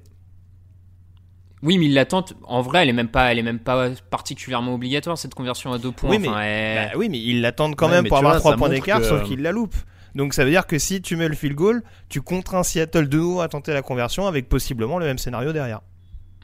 Possiblement, mais si tu réussis le 4-1, il n'y a, pas, a pas de ballon donné à Russell Wilson, donc il n'y a pas de touchdown derrière pour, euh, pour te remonter. Enfin, je, dans, dans les faits, vous avez raison, hein, c'était c'est factuellement la, mauvaise décision. Maintenant, en termes de, de probabilité d'ailleurs. Enfin après, je, je, sais que vous n'êtes pas les plus grands fans de stats, hein, mais euh... ESPN disait que c'était pareil en fait, c'est 97 et 98. En, en termes de probabilité, euh, c'est la même chose. Euh, mm. de, de, win probability, c'était la, la, même chose. Donc euh, bon. C'est encore une fois, les, les, deux se défendent. Saints 30, Chargers 27. C'était dans la nuit de lundi à mardi. C'était cruel pour Justin Herbert. Field goal de la gang sur le poteau. Échec à un yard sur le quatrième tentative en fin de match. Euh, alors qu'il a lancé 4 touchdowns. Dois-je préciser qu'en plus le kicker avait raté un extra point, donc ils auraient pu gagner même, euh, voilà, sans avoir besoin de cette, ce field goal raté. Donc autant dire que mon flop de la semaine, c'est évidemment le kicker. Alors, euh, fun fact, ils l'ont annoncé pendant le, direct. Hein. Le mec s'appelle Michael euh, Badgley, mm. j'ai du mal à, le prononcer. Et il a fait euh, enregistrer, tu sais, comme nom commercial, Money Badger ou Money Badger ou un truc comme ça, pour faire un jeu de mots sur Honey Badger. Mm. Donc le mec, ils annoncent ça, ils disent ouais, il a fait très de marquer Money Badger et tout machin, et le type il rate derrière. Donc voilà, euh, une nouvelle preuve que les kickers ont beaucoup trop d'importance. Quand on est kicker chez les Chargers, jamais faire ça. Ouais, ça c'était vraiment un, un, très mauvais plan. Bon, ils prennent une leçon de réalisme parce que du coup, les Saints c'est poussif par rapport à leur standard il y a 6 punts. Ils nous ont... Ou alors est-ce que je pinaille Ils nous ont habitués à du There's never been a faster or easier way to start your weight loss journey than with PlushCare. PlushCare accepts most insurance plans and gives you online access to board-certified physicians who can prescribe FDA-approved weight loss medications like Wigovi and Zepbound for those who qualify. Take charge of your health and speak with a board-certified physician about a weight loss plan that's right for you. Get started today at plushcare.com slash weight loss. That's plushcare.com slash weight loss. Plushcare.com slash weight loss. I'm Sandra, and I'm just the professional your small business was looking for. But you didn't hire me because you didn't use LinkedIn jobs. LinkedIn has professionals you can't find anywhere else, including those who aren't actively looking for a new job, but might be open to the perfect role, like me. In a given month, over 70% of LinkedIn users don't visit other leading job sites. So if you're not looking on LinkedIn, you'll miss out on great candidates like Sandra. Start hiring professionals like a professional. Post your free job on linkedin.com/people today. du coup, je pinaille. Bah, je sais pas, il marque quand même 30 points à l'arrivée, hein, c'est toujours pareil. Hein, euh, il joue toujours sans Michael Thomas, de par ses, oui c'est problématique interne, mais. Euh... Oui, c'est auto-infligé. On rappelle qu'il a été suspendu pour mauvaise conduite. Il s'est frité avec un, un coéquipier. Ce qui est toujours un peu difficile à analyser, pardon, du côté des, des Saints, c'est que l'année dernière, ils jouent 4 ou 5 matchs, je sais plus, sans Drew Brees et ils en perdent quasiment aucun. Un seul, je crois, chez les Rams. C'est, je crois qu'ils ont 5 matchs, 4 victoires et une défaite. Ouais, et, euh, et, là, ils jouent 4 matchs sans Michael Thomas. Ça fait 2 victoires, 2 défaites, sachant qu'ils n'ont pas eu un calendrier simple. Donc. Euh, voilà, bon, c'est encore une fois, c'est des victoires à, engendrer. Il pourrait très bien, euh, vu, le, scénario de ces dernières semaines, se retrouver avec un bilan négatif euh, au moment de retrouver leur, leur receveur superstar. Donc, euh, on va dire qu'on va s'en contenter du côté de New Orleans. Il y a des bons, il y a des mauvais points, que ce soit en attaque ou en défense. Mais bon, ce sera, à peaufiner tout au long de la saison. Mais en tout cas, des, victoires comme ça, ça va leur faire du bien au, moral dans, l'optique de la suite. Drew a été là quand il fallait, Raphaël. Il va chercher euh, des points quand il le faut sur un, un two-minute drill notamment. Oui, oui, oui, euh, non, effectivement, il y, a, ce two-minute drill euh, bien mené de sa part et, et oui, oui, tu as des bonnes choses. Après, c'est un peu les. Disons que certaines des craintes qu'on avait en intersaison ou un petit peu l'an dernier se, se, confirment. Je pense notamment au backfield défensif qui s'est fait découper par Justin Herbert. on avait des craintes un peu sur le duo Latimore-Jenkins qui est un peu à qui est même totalement sur courant alternatif, et ça s'est encore vu une fois, donc dans un mauvais soir. Dis- Disons que depuis. Alors, je, suis d'accord sur le côté, euh, ils gagnent et c'est important, mais depuis quelques semaines, ils sont quand même à presque un, lancer de pile ou face de ne pas le remporter. Quoi. Donc, il y a un moment où ça ne tombera peut-être pas de leur côté. Euh, je trouve quand même que, pareil, en attaque, on a un, Sean- Payton qui est pas, hum, pas hyper inspiré. hein. Euh, autant euh, l'an dernier, l'utilisation de Tyson Hill, c'était un peu, un peu intéressante. Là, ça sert plus à grand chose à part enlever des, des possessions à Alvin Kamara, ce qui, à mon Ouais, avis, n'a pas grand intérêt. Il marque quand même le télé de la victoire. Ouais, d'accord. Il sur- passe pas complètement pour un bidon non plus. Hein. Non, mais euh, il- globalement, dans le jeu, ça marche une fois sur dix, quoi, Oui, sa oui. façon dont il est utilisé. J'ai- Donc, J'ai j'ai vu quelqu'un sur Twitter suggérer de filer directement le ballon à Camara d'ailleurs plutôt qu'à Tyson Hill puisqu'il lancera pas non plus. Oui, ah bah moi, je. Bon, bref. Enfin, Mais il, il c'est- peut c'est- lancer justement, c'est ce qui fait que. Mais bon, ouais, vas-y, je te, je t'ai- excuse-moi, Raph. Non, non, mais euh, oui, oui, il peut. Ouais, bon, enfin bon, voilà. Bref, je, tout ça pour dire globalement, je, je trouve un Sean Payton pas très inspiré. Et que du coup, c'est un peu une équipe des Saints. euh, bon, mi figue mi raisin. Il quoi. ressemble beaucoup aux Seahawks, hein, je trouve. hein. Oh non. Ah, Oh, bah, il n'y a pas que des victoires convaincantes des Seahawks depuis le début de la saison. Défensivement, euh, contre la passe, ils se font beaucoup ouvrir aussi. Enfin, il y a pas le même jeu aérien quand même. Ouais. Bah, il n'y a pas le même pas. jeu aérien. Oui, euh, Breeze, euh, il est plus aussi flamboyant que, que ce que Ah bah. peut l'être Wilson aujourd'hui. Je suis d'accord avec C'est un vous. euphémisme. Maintenant, en attendant, ils mettent, euh, ils mettent beaucoup de pions par match euh, aussi, et voilà. Même si ça, même si c'est pas invaincu comme Seattle, même si c'est peut-être un peu moins tranchant dans les moments clés, euh, pour l'instant, c'est une équipe qui gagne la majeure partie de ses matchs un peu ric-rac, mais qu'il faudra surveiller jusqu'au bout. Là, tu vois, on, on remue Ouais. tous les deux le menton en levant les lèvres. Bah, on vous pas avez le droit. convaincus. On n'est pas convaincu là. Je vois qu'on est synchronisé euh, dans les Alors, je veux, alors, je veux bien essayer. qu'on précise. Je veux bien essayer de défendre les Panthers coûte que coûte, mais alors si vous m'obli- si vous m'obligez à défendre les Saints, là par contre, on va pas être copains. Non, non, mais qu'on précise, je pense, Alain sera d'accord. On, on dit pas que les Saints pourraient pas d'ici la fin de saison être au niveau de Seattle, et, mais actuellement sur les cinq premières semaines, pour moi, il y a un gap entre Seattle Oui. et les Saints. hein. Je, je sais pas. Je suis moins, je suis moins décisif. Enfin, je suis moins décidé que vous sur ce, sur cette déclaration. Même s'il y a plus de potentiel défensif à New Orleans. hein, mais, euh, Ah bah en tout, en tout cas, il y a eu du pass rush sur ce match-là. C'est, ça en plus qui peut laisser euh, un peu plus d'inquiétude sur le backfield, c'est que de la pression, il y en a eu. Allez, parlons de la vedette Justin Herbert quand même. Il lui manque plus qu'une victoire. Pour le reste, c'est bon, on est conquis. Oui, oui, bah écoute, en tout cas, euh, oui, là, pour le coup, euh, franchement, pour un joueur dont on, dont on pouvait émettre des doutes sur ses capacités euh, mentales sur tout un match, là, franchement, il y a, il y a vraiment que le match contre les Panthers où je l'ai trouvé un peu en dedans. Mais alors, euh, quand tu vois en plus les équipes contre lesquelles euh, il, il met le bleu de chauffe, il y a quand même, euh, il y a quand même Tampa, New Orleans et, euh, et Kansas City. Bon, c'est bien, c'est un, Mm. c'est un bel échantillon, quoi. Ouais, clairement. Et Raphaël, toi, que je sais, je sais que tu avais été conquis aux premières gares quasiment sur son premier match. Là, il a 264 yards, 4 touchdowns, 0 interception. Ouais, ouais, non, moi je, reste totalement conquis. euh, Il y a encore quelques erreurs, mais euh, et, notamment ce qui m'a impressionné, c'est que je trouve qu'il est assez précis sur ses lancers quand il sort de la poche et qu'il est vraiment sous pression. Enfin, euh, en étant sous pression, il arrive à être très très précis et ça, je, trouve que c'est vraiment de très bonne augure parce que il y a des quarterbacks rookies qui ne sont pas précis sous la pression et qui n'y arrivent jamais dans, la ligue année après année. Donc que lui ait déjà ça, on va dire en lui, c'est ça me semble plutôt positif. Puis alors, moi je le connaissais pas du tout, mais il a un sacré bras. hein. Ouais. Purée, ça, ça balance. Hein. Est-ce que c'est sur le Slack de la rédaction que j'ai vu passer aujourd'hui quelqu'un qui disait qu'il en avait déjà montré plus que Daniel Jones et Sam Darnold? Ah, c'est moi, c'est moi. Enfin, Ouais. non, mais alors, montrer, c'est c'est toujours pareil. hein, tout dépend de parce qu'on entend par montrer, mais en tout cas, moi, sur l'impression visuelle et ce qui dégage, j'ai déjà, oui. j'ai déjà l'impression d'avoir vu plus de choses de sa part que de Jones et d'Arnold. Mais bon, après, c'est. Clairement, j'ai pas l'impression, de- j'ai pas souvenir d'un match de Jones euh, au niveau d'un des matchs d'Herbert. euh, C'est normal. Un des, tro- un des trois meilleurs matchs en tout cas, c'est normal, dit, dit Greg. Allez, on enchaîne 49ers 17, Dolphins 43, le Ryan Fitzpatrick chaud, 350 yards à la passe, 3 touchdowns. Il y a un vrai beau groupe de receveurs hein, qui se dessine à Miami quand même. Preston Williams a plus de 100 yards, Mike Gesicki le tight end, l'excellent Devante Parker. Bon, la construction de Miami va bien, euh, les espoirs de playoffs de San Francisco beaucoup moins. La défense souffre énormément quand même sans Nick Bossa, Solomon Thomas, euh, une grande partie des defensive backs. Euh, là, ils ont commencé à payer le tribut de leur défense, Euh, même sans parler de Jimmy Garoppolo qui était visiblement sur une jambe et qui fait un non-match. Mais la défense la prend cher. Raphaël.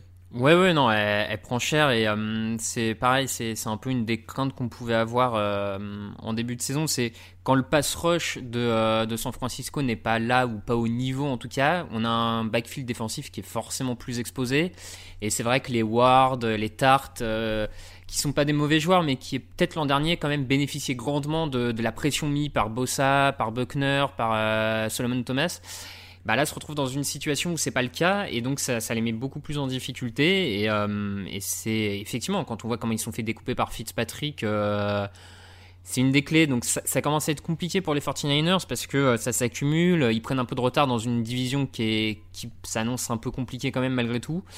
Donc, euh, va vite falloir essayer de retrouver les clés en attaque parce mon avis, j'ai l'impression qu'en tout cas cette saison, leur salut passera plus par l'attaque que la défense. Donc, euh... oui, le problème c'est que c'était pas fou non plus. Hein. Euh, ce, ce, dimanche, 7 sur 17, 77 yards, deux interceptions pour un, un Jimmy Garoppolo qui était complètement hors du coup. En première mi-temps, il a été sorti à la pause, mais il n'y a pas de polémique puisqu'il était visiblement encore limité par sa cheville. Grégory, est-ce que tu as quelque chose à ajouter sur cette équipe de San Francisco où on passe directement à Miami? Non, bah tu, tu soulignes la, à raison la défense parce que la prestation de Fitzpatrick est telle qu'au bout d'un moment, euh, on, peut se faire un minimum ouvrir par le, par le quarterback des Dolphins, mais pas dans de telles proportions. Et c'est vrai que la ligne défensive, je pense notamment au choix d'un. On voit qu'un Javon Kinlo a énormément de mal à, à, vraiment s'acclimater au niveau NFL. Un Harry Armstead, en effet, de par ce que disait euh, Raph tout à l'heure, le, les absences notamment euh, notables bah c'est plus forcément le pass rusher aussi impressionnant qu'on voyait l'année passée. Mais moi, ce qui m'inquiète encore plus, c'est en attaque. Euh, mm. Comment on peut avoir autant de difficultés de communication sur la ligne offensive? Je veux bien que le niveau du quarterback soit pas bon, euh, que ce soit Garoppolo, Mullens, Beffard, tout ça machin, mais à un moment donné, on peut, on peut être pris à défaut par un, par un, par un rusher, mais se retrouver avec autant de gaps libres qui permettent au quarterback de se faire shooter, c'est anormal quand on voit certains noms qu'il y a, notamment sur les extérieurs, des Williams ou des McGlinchey. Euh, les tight dans le système Shanahan, c'est quand même censé euh, pouvoir bloquer un minimum et on en voit beaucoup en difficulté euh, sur, sur des phases de blitz. Et à mon sens, c'est anormal. Et là, sur le scénario, oui, le jeu au sol doit avoir la main mise, mais quand tu te retrouves mené 14-0 très rapidement, bah forcément, tu es amené à mettre un peu plus de pression sur ton quarterback qui était pas prêt. Donc, grosse déception pour San Francisco et ouais, ça va être, ça va être une saison assez longue, je pense. Je rappelle que leur calendrier est dantesque hein, pour mm. suivre euh, Rams, Patriots, Seahawks, Packers, Saints, Rams, Bills. Ça c'est la suite de leur calendrier dans l'ordre, enfin dans l'ordre actuel évidemment. Hein, tout est appelé à être oui. mélangé, mais euh, en tout cas dans l'ordre actuel, ça donne quelque chose d'assez terrible. Les Dolphins donc ça continue à reconstruire, ça continue à reconstruire bien. Je sais Raphaël que tu es euh, plutôt euh, convaincu par le boulot de Brian Flores en général. Là, mm. ça continue à se traduire un peu comme l'année dernière, c'est-à-dire qu'il y a des très bons matchs, il va y en avoir des un peu moins bons parce que voilà, il n'y a pas toujours l'effectif complet, mais même en, alors on a parlé de l'attaque avec un très bon groupe de receveurs euh, et euh, en défense, il y a aussi du coup du boulot qui a été fait. Il y a Van Jikel qui a un sac et demi, Van Noy a un demi, euh, Jerome Baker qui en a un, euh, non Van, Van Noy pardon c'est un demi plaquage pour perte, mais bref. Il y a du boulot, Xavier Howard est là aussi. Enfin, il y, a, il y a du bon boulot quand même des deux côtés à Miami. Oui, oui, je, trouve effectivement que Brian Flores et son, coaching staff sont en train de, faire progresser leurs escouades un peu sur tous les, tous les aspects du terrain, enfin des deux côtés comme tu l'as dit. Euh, pareil, moi je trouve euh, t'as Gaskins au sol qui commence aussi à prendre un peu d'ampleur. La défense, tu, l'as mentionné, où on a plus de pass rush que l'an dernier, qui était un des gros soucis euh, des, Dolphins euh, l'an dernier. On a un peu plus de pass rush cette saison, et c'est pas que sur ce match, parce que forcément ce match, comme le disait Greg, face à la O-line en difficulté des 49ers, ça, aurait pu paraître comme une exception, mais c'est pas tellement le cas. Donc non, non, je trouve que voilà, par rapport à pas mal d'équipes qu'on voit dans, dans, cette ligue où euh, on sent pas de patte du coaching staff sur l'effectif, là, moi je trouve que Miami, depuis l'arrivée de Brian Flores, ça montre quand même que malgré un effectif qui est pas pas forcément transcendant euh, des deux côtés du terrain, ça construit bien, c'est bien coaché. Le, rendu collectif est à mon sens supérieur à la somme des, individualités. Donc euh, moi je suis plutôt euh, plutôt convaincu par ce qui est fait et un effectif qui, qui, est un peu plus profond que l'an dernier. Donc c'est sur la bonne voie à mon sens. 14 sacs pour eux. Ils sont 1, 2, 3, 4, 5, 6, 7e dans la ligue. Donc en effet, mm. euh, il y a du progrès de ce côté-là aussi. Grégory, est-ce que tu veux dire un mot sur Miami ou alors j'enchaîne avec le Jets Card Non, non, Jean Raff, il a globalement tout dit. Euh, voir comment ils vont surmonter quand même la, la fin de saison prématurée de Davon Gocho euh, sur le poste de nose tackle, ça, ça, peut être un peu embêtant défensivement en effet. Et alors, au moment que je vous parle, je vous jure que ça, ça tombe pile au moment où j'allais dire Jets 10, mmh. Cardinals 30. Je vois quelqu'un qui nous envoie une rumeur que les Jets sont en train d'essayer d'échanger le Von Bell.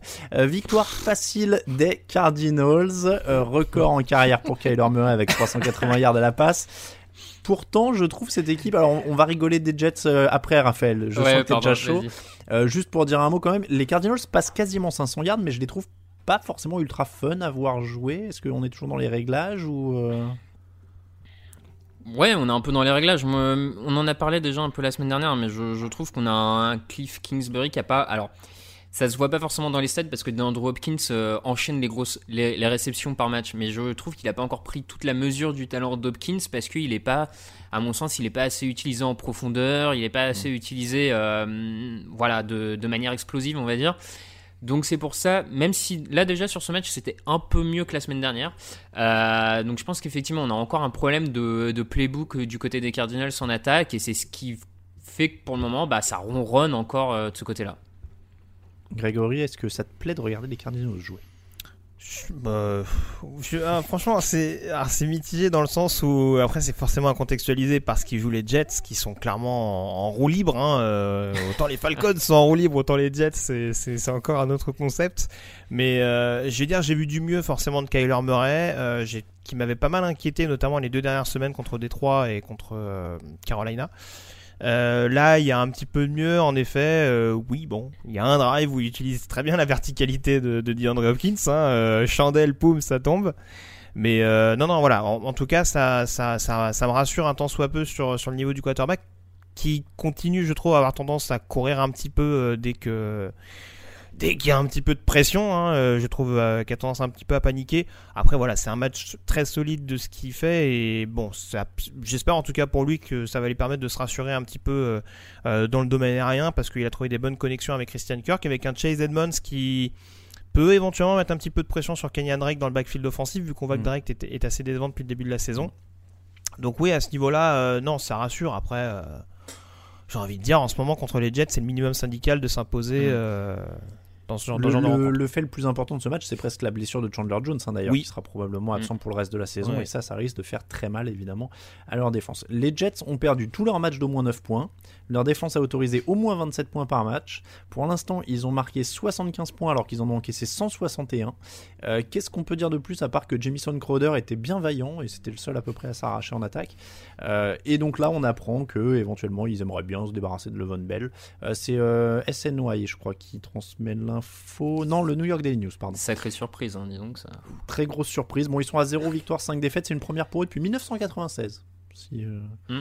si vous voulez l'info, moi, il n'y a plus grand chose à dire sur euh, cette équipe de New York, en dehors du fait qu'on attend maintenant euh, la fin de l'ère Adam Gaze. Oui, C'était oui. Joe Flacco, hein, d'ailleurs. Ouais, ouais, tout, tout, à fait. Bah, de, tout, de, toute façon, euh, on, on, le sait un petit peu depuis le début de la saison. Hein, Joe Douglas, a, le general manager, a pris des décisions pour que quasiment les trois quarts de l'effectif soient free agent à la fin de l'année.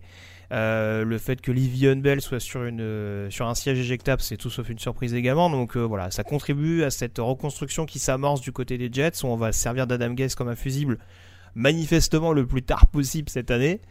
Et puis voilà, et puis on reconstruira ah. après sur les, sur les cendres.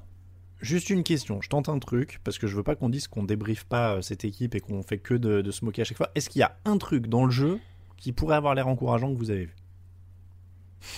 Bah, sur ce week-end-là, en tout cas, c'est chaud. Non. Bah, non, non. Sincèrement, je suis, je suis désolé, mais je vais rejoindre Greg, mais depuis même, je dirais, 2-3 semaines, il n'y a rien dans le jeu des Jets qui est rassurant. En tout début de saison, sur les deux premiers matchs, tu avais Mekti Becton, leur left tackle, qui, mm. qui montrait de belles choses. Et là, tu te dis, ah bah voilà, j'ai mon left tackle, j'ai sans doute mon quarterback, euh, voilà, pour euh, reconstruire, c'est pas mal. Mais depuis 2-3 semaines, moi je suis désolé, il n'y a rien, rien qui va, que ce soit en attaque-défense. Il y a un motif intéressant, c'est le bon retour de blessure d'Avery Williamson qui fait deux passes défendues, une interception, il me semble, sur ce match-là. Mais il est tellement tout seul. Il y a un CJ Mosley qui joue pas à cause du Covid, un Blake Cashman qui est blessé. De toute façon, tu peux pas t'attendre à des miracles non plus. Et même s'il y a quelques individualités qui sortent du lot, le collectif est tellement euh, presque endormi qu'au final, ça, ouais. ça, sert à rien en fait sur toute la durée d'un match. Je je suis, je suis, je continue, mais on est dans un sport euh, qui se joue à 53 à partir du moment où c'est pas coaché, où t'as 53 mecs pas bien coachés, tu peux rien avoir de positif. Mmh. Enfin, tu peux pas avoir du positif. C'est pas, c'est pas un sport où, as, euh, où, où, tu peux te dire, allez, on est 5 sur le terrain, même si le coach est moyen, à 5, on peut combler les lacunes du coaching. Non, là, t'es 53 mecs, donc. Je, un, Moi, juste enfin, un petit voilà. motif d'espoir, c'est qu'apparemment Adam Gaze n'a pas exclu le fait d'arrêter d'appeler les jeux offensifs. C'est peut-être un début de bonne nouvelle pour les Jets, mais il faut voir ce que va donner son coordinateur offensif si tant est que ce soit le cas. Après, il a dit qu'il y pense. Pas oui, c'est ça. C'est pour ça que je, c'est pour ça que j'utilisais les, la nuance aussi. Ouais. Allez, Browns 32, Colts 23. Est-ce que les Colts ont fait une erreur en misant sur Philippe Rivers? Oh, j'aurais presque dû mettre ça en, euh, vous laisser ça en débat pour jeudi. Ouais, c'est ça. Bah, est-ce que- après, en vrai, Est-ce que je, est-ce que- alors attends, Greg, on fait la décision et le, le- le- on fait la, la- la conférence de rédaction maintenant, vu qu'on est déjà bien entamé dans le chrono, là, on est quasiment à une heure. Est-ce que je vous laisse ce débat-là pour jeudi? Comme ça, on fait un teasing. C'est toi qui vois. Mais c'est c'est Raoul en plus. Allez, bah en plus, ça Allez, allez, Bah, si ouais. ça te fait plaisir, vas-y. Bon, en tout cas, il a fait 5 interceptions depuis le début de saison. Je vous le, je vous le livre comme ça. Euh, on va dire quand même que leur défense a pris cher son Darius Leonard. Il y avait Mm. une, équipe, une attaque de Cleveland qui était bien équilibrée. euh, et équilibrée aussi avec une bonne première mi-temps de Baker Mayfield et une mauvaise deuxième mi-temps de, de Baker Mayfield. Il a fait deux touchdowns puis deux interceptions. Euh, ça continue quand même de mettre en place des choses du côté de Cleveland. Kevin Stefanski est en train de montrer qu'il peut être le coach qu'il leur fallait un peu. Ouais, non, tout à fait, tout à fait. Il y a vraiment, vraiment cette identité au sol que je trouve vraiment intéressante. Euh, je pouvais être assez sceptique sur Conklin à son arrivée, mais vous l'aviez déjà souligné depuis plusieurs semaines. C'est vrai que son apport sur le jeu au sol est quand même, euh, est quand même indéniable. L'impact de la ligne en règle générale, hein, ça faisait longtemps que du côté de Cleveland qu'on n'avait pas vu une ligne offensive aussi intéressante et aussi agressive dès le snap. Euh, donc ça vraiment c'est important et puis ouais c'est vrai que dans le sillage un petit peu de ce qui avait montré de ce qui avait été montré à Dallas euh, voilà, il y a un jeu aérien qui est beaucoup plus en, confiance avec un Baker Mayfield qui continue quand même de retomber un peu dans ses travers quand ça devient presque trop facile. Mais euh, ouais, ouais, non, franchement, si, si cette attaque de Cleveland euh, est à ce niveau-là chaque semaine, ça va être quand même difficile de leur prendre des victoires régulièrement. Et il fait une bonne première mi-temps, euh, Mayfield quand même. Ah oui, c'est pour ça, oui, oui. non, euh, il se, il se liquéfie un peu, je trouve, au moment où Cleveland a euh, un touchdown, deux touchdowns d'avance. Ça remet un petit peu Indianapolis dans le coup de manière un peu inutile. Euh, mais oui, oui, non, la prestation d'ensemble, bien sûr, est, est plus que satisfaisante de la part du, du quarterback des Browns. Raphaël, satisfait aussi? Ouais, ouais, ouais, satisfait. Euh, Greg l'a ligne offensive. Moi, c'est aussi la défense hein, qui, qui est très opportuniste. Que je, trouve qui, qui fait un peu la différence aussi, malgré tout, cette saison. Ce, ce côté défensif farnieux qu'ils avaient peut-être pas et qui, euh, qui se reflétait peut-être en attaque avec une défense qui prenait trop cher, une attaque euh, qui, qui patinait du coup. Là, le, le fait que la défense euh, donne l'opportunité à l'attaque de gagner les matchs, à mon avis, c'est aussi un bon, un bon plus. Après, euh, voilà, donc euh, je vais, je vais laisser les, les amis euh, pour jeudi parler de Rivers, mais euh, les Colts, je trouve un peu dur sur la défense parce que mine de rien, ils ont bien contenu le jeu au sol euh, des Browns. Oui, c'est vrai. C'est un une des rares équipes à avoir résisté à ce niveau-là cette saison. Donc ils prennent que 20 points en défense. hein. Il y en a 9 qui Mm. sont pour la pomme du quarterback. Donc bon. Donc euh, ça, ça, ça donne des billes pour jeudi. C'est vrai, c'est vrai. 6 fumbles, 6 interceptions euh, pour les, la défense des Brands. Ils ont piqué 12 ballons, c'est le meilleur total Et, en NFL. et juste au passage, euh, il y aura sûrement bien d'autres candidats, mais Miles Garrett, euh, Oui. pour le titre de défenseur de l'année, à mon avis, il sera pas loin. hein. Alors, premier départ à 4 victoires en 5 matchs depuis quand pour les Brands? Depuis l'ère Belichick. Voilà, 1994, Bill Belichick était leur coach. Qui était le coordinateur défensif Grégory? Des Browns Saban, non? Des Brands en 1914 avec Bill Belichick C'est Saban. C'était Nick Ah, Saban. d'accord, ok, ouais. qui était le coach de la ligne offensive Parce que tu dois le connaître aussi, le nom me dit quelque chose. Kirk Ferenc. Ah bah oui, c'est le head coach de d'Iowa, oui, tout à fait. Voilà. euh, et alors, sachez que. Attendez, il y avait Ozzy Newsome, le GM des. Euh, il y avait le GM des l'ancien Ravens, GM des Ravens. l'ancien GM des Ravens qui était quelque part dans l'effectif. Je l'ai pas sous les yeux, mais il était il quelque part aussi normalement. dans cet effectif. Ah bah oui, euh, tu, tu as bien raison, il était end. Ah bah non, je l'ai pas sur cet effectif-là. parce qu'il a peut-être joué avec Belichick. Bon, en tout cas, voilà. Euh, donc, il y avait quand même un sacré staff. Hein. T'as as deux head coach actuels en, à la fac, euh, dont Nick Saban, quoi. Steelers 29, Eagles. Euh, L'inverse plutôt. Steelers 38, Eagles 29. Ce sera mieux dans ce sens-là. Euh, Chase Claypool, superstar, 3 touchdowns dans les airs, un touchdown au sol. Incroyable usine à receveurs de Pittsburgh. Euh, on le voyait aussi fort avant la draft, lui, Greg, parce que je me rappelle que tu as cité beaucoup, beaucoup de receveurs, mais lui, ce nom-là me disait moins quelque chose. Il avait un potentiel intéressant à Notre-Dame. Il avait, euh, il avait vraiment un gabarit qui jouait pour lui. euh, Enfin, c'est peut-être alliage en tout cas de physique et de vitesse. Euh, maintenant, c'est vrai que de là à prendre une telle proportion, très clairement chez les chez les il n'était pas, pas aussi impressionnant que ce qu'on a pu voir ce dimanche, hein, même si s'il avait les stats en conséquence. Hein, c'est pas un deuxième tour pour rien. de mémoire en tout cas, mais ouais, ouais, là franchement, il arrive à trouver une carburation. Et euh, très clairement, en plus du côté des Eagles, euh, on a mis à peu près euh, toute la défense sur lui. Hein, ça, ça a changé. les assignations étaient modifiées sur chaque jeu. Même Darius Lay a souffert le martyr contre lui. Donc euh, non, non, franchement, c'est c'est c'est vraiment impressionnant. Et je m'inquiéterais si j'étais à la place de Juju Smith-Schuster vu qu'il est agent libre à la fin de la saison. Oui, ils peuvent choisir à peu près n'importe quel receveur, ils n'ont jamais à les payer. Hein, Euh, les- les c'est ça. Mais en tout cas, c'est une, Raphaël- super mentalité euh, Chase Claypool depuis qu'il est à Pittsburgh. Et si en plus il performe, euh, voilà, c'est- vraiment un très très bon ajout. Raphaël, pour la défense des Steelers, est-ce qu'on voit plutôt le côté ils ont piqué deux ballons ou le côté ils se sont fait massacrer par Travis Fulgham? Euh, un peu des deux, un peu des deux. Euh, moi, je, je reste euh, persuadé que euh, piquer des ballons, ça reste ce qui est le plus important en NFL pour te pour t'offrir euh, la victoire. Donc, euh, j'ai plutôt envie de retenir ça. Puis, ils ont quand même continué à mettre pas mal de pression. Ils ont une capacité à blitzer l'adversaire qui est assez euh, indécente, on va dire, depuis ce début de saison. Donc, je retiens ça. Il y a des matchs comme ça où tu as des receveurs, des fois, qui sortent un peu de nulle part, qui te mettent en difficulté. Euh, bon, je sais c'est à surveiller, hein, c'est à surveiller cette tendance-là, mais ça m'inquiète pas outre mesure sur leur défense à l'heure actuelle. hein. Ils ont au moins 3 sacs et une interception sur leurs 4 premiers matchs. Et c'est la première fois, alors celle-là elle est quand même assez hallucinante, depuis 1979 que Pittsburgh commence par 4 victoires et 0 défaites. Ah oui, tiens. C'est dingue. Hein Euh, les Eagles restent donc euh, assez irréguliers en attaque comme en défense, d'une mi-temps à l'autre, d'un quart-temps à l'autre, d'une série à l'autre. Euh, c'est assez compliqué de lire quelque chose, je trouve, dans cette équipe de Philadelphie. On est à deux touchdowns et deux interceptions sur, euh, pour Carson Wentz sur ce match. Euh, donc on l'a dit, Travis Fulgham, 10 réceptions, 152 yards, un touchdown. Visiblement, c'est Terrell Owens qui s'était réincarné. Ils ont retrouvé, ils ont retrouvé, mais ça reste toujours dur, non, de, de, de, Bah, de tirer quelque chose de cette équipe, je trouve. Bah, je te trouve un peu sévère dans le sens où on a un Miles Sanders qui gagne quand même euh, depuis son retour de blessure. En tout cas, euh, il monte un peu en puissance. On l'avait vu avec quelques problèmes de fumble, notamment à son arrivée. Bon, En tout cas, il a l'air d'être euh, de redevenir un relais euh, assez efficace de la part de, de Carson Wentz. Euh, il y a beaucoup de critiques sur Wentz depuis le début de la saison, qui sont pour la plupart légitimes. hein. Mais je continue, que c'est un- je continue de penser que c'est un joueur qui essaye un petit peu de se dépatouiller avec euh, le peu qu'il a autour de lui. Il a quand même. Alors, il arrive à, il, il arrive à composer avec quelques receveurs qui sortent de nulle part. Fulgham en l'occurrence, Greg Greg Ward également euh, depuis l'année dernière. Mais euh, c'est vrai que, enfin, cette ligne offensive très clairement, même si elle démérite pas ces dernières semaines face à Pittsburgh, enfin, ils ont pas pu, ils ont pas pu faire grand chose. Euh, alors qu'à l'inverse, par exemple, le pass rush de Philadelphie a bien été contenu par la O-line de Pittsburgh. Mais tu, tu vois, c'est pour ça que je dis que c'est lisible. C'est d'ailleurs que moi, quand je commence- commençais à penser que la défense se remettait un peu, bah finalement, ils arrivent à, à, à saquer euh, Roethlisberger qu'une fois.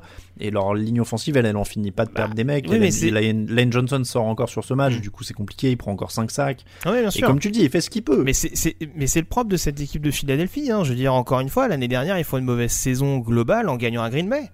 C'est, c'est, c'est, c'est, c'est une anomalie. C'est une équipe qui, est, qui, va, qui va essayer de bonifier chaque momentum, sauf que les momentum, ils sont pas. Ils sont pas non plus si fréquents sur l'ensemble d'une saison, donc euh, voilà, voir comment ils ont réussi à bonifier leur victoire à San Francisco, même s'ils sont pas euh, à des années-lumière des Niners sur ce match-là, très très clairement, c'était un match très serré, mais voir comment ils ont réussi à bonifier leur momentum pour aller pour aller pour aller s'imposer chez les Niners et enfin lancer leur saison. C'est voilà, de toute façon, c'est une équipe qui faudra c'est c'est une équipe contre laquelle il faut jamais penser avoir gagné euh, d'avance parce que sur chaque bonne période et là on l'a vu contre Pittsburgh alors que même sur des périodes où ils étaient un petit peu bousculés, ils ont quand même réussi à se remettre un petit peu dedans. Voilà, ce sera une équipe qui sera jamais vraiment morte et c'est le cas depuis l'arrivée de, de Doug Peterson. Raphaël, ils sont. Mais J'allais dire, ils sont vraiment des prétendants à NFCS, mais oui, tout le monde est un prétendant à NFCS. Ah oui, oui, comptablement, ils peuvent être, euh, ils peuvent être des prétendants à NFC Est. hein. Puis, malgré tout, comparé à d'autres équipes qu'on a mentionnées un peu plus tôt, ils ont, eux, je trouve, un effectif avec un peu plus de talent sur plusieurs lignes, on va dire, même si- malgré les blessures, attention, hein, malgré Mhm. les blessures, mais il reste un peu de talent. Après, euh, ouais, moi, je, commence à être un peu, euh, je m'interroge sur le, coaching. Jim Schwartz me semble pas, pas très, très bien euh, manœuvrer sa défense à l'heure actuelle.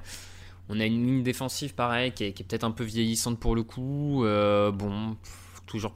Ouais, c'est compliqué. Moi, je te rejoins. J'ai toujours un peu de mal à analyser les, les Eagles. Pff, je sais jamais trop sur quel pied danser d'un match à l'au- l'autre avec eux. Donc, Alors passons à une équipe euh, plus directe dans l'analyse, ce sont les Ravens, 27, Bengals 3, 7 sacs de plus sur Joe Burrow, le rookie a lancé une interception et perdu un fumble, zéro suspense dans ce match, les Ravens ont neutralisé le jeu au sol des Bengals, derrière ils ont mis la pression.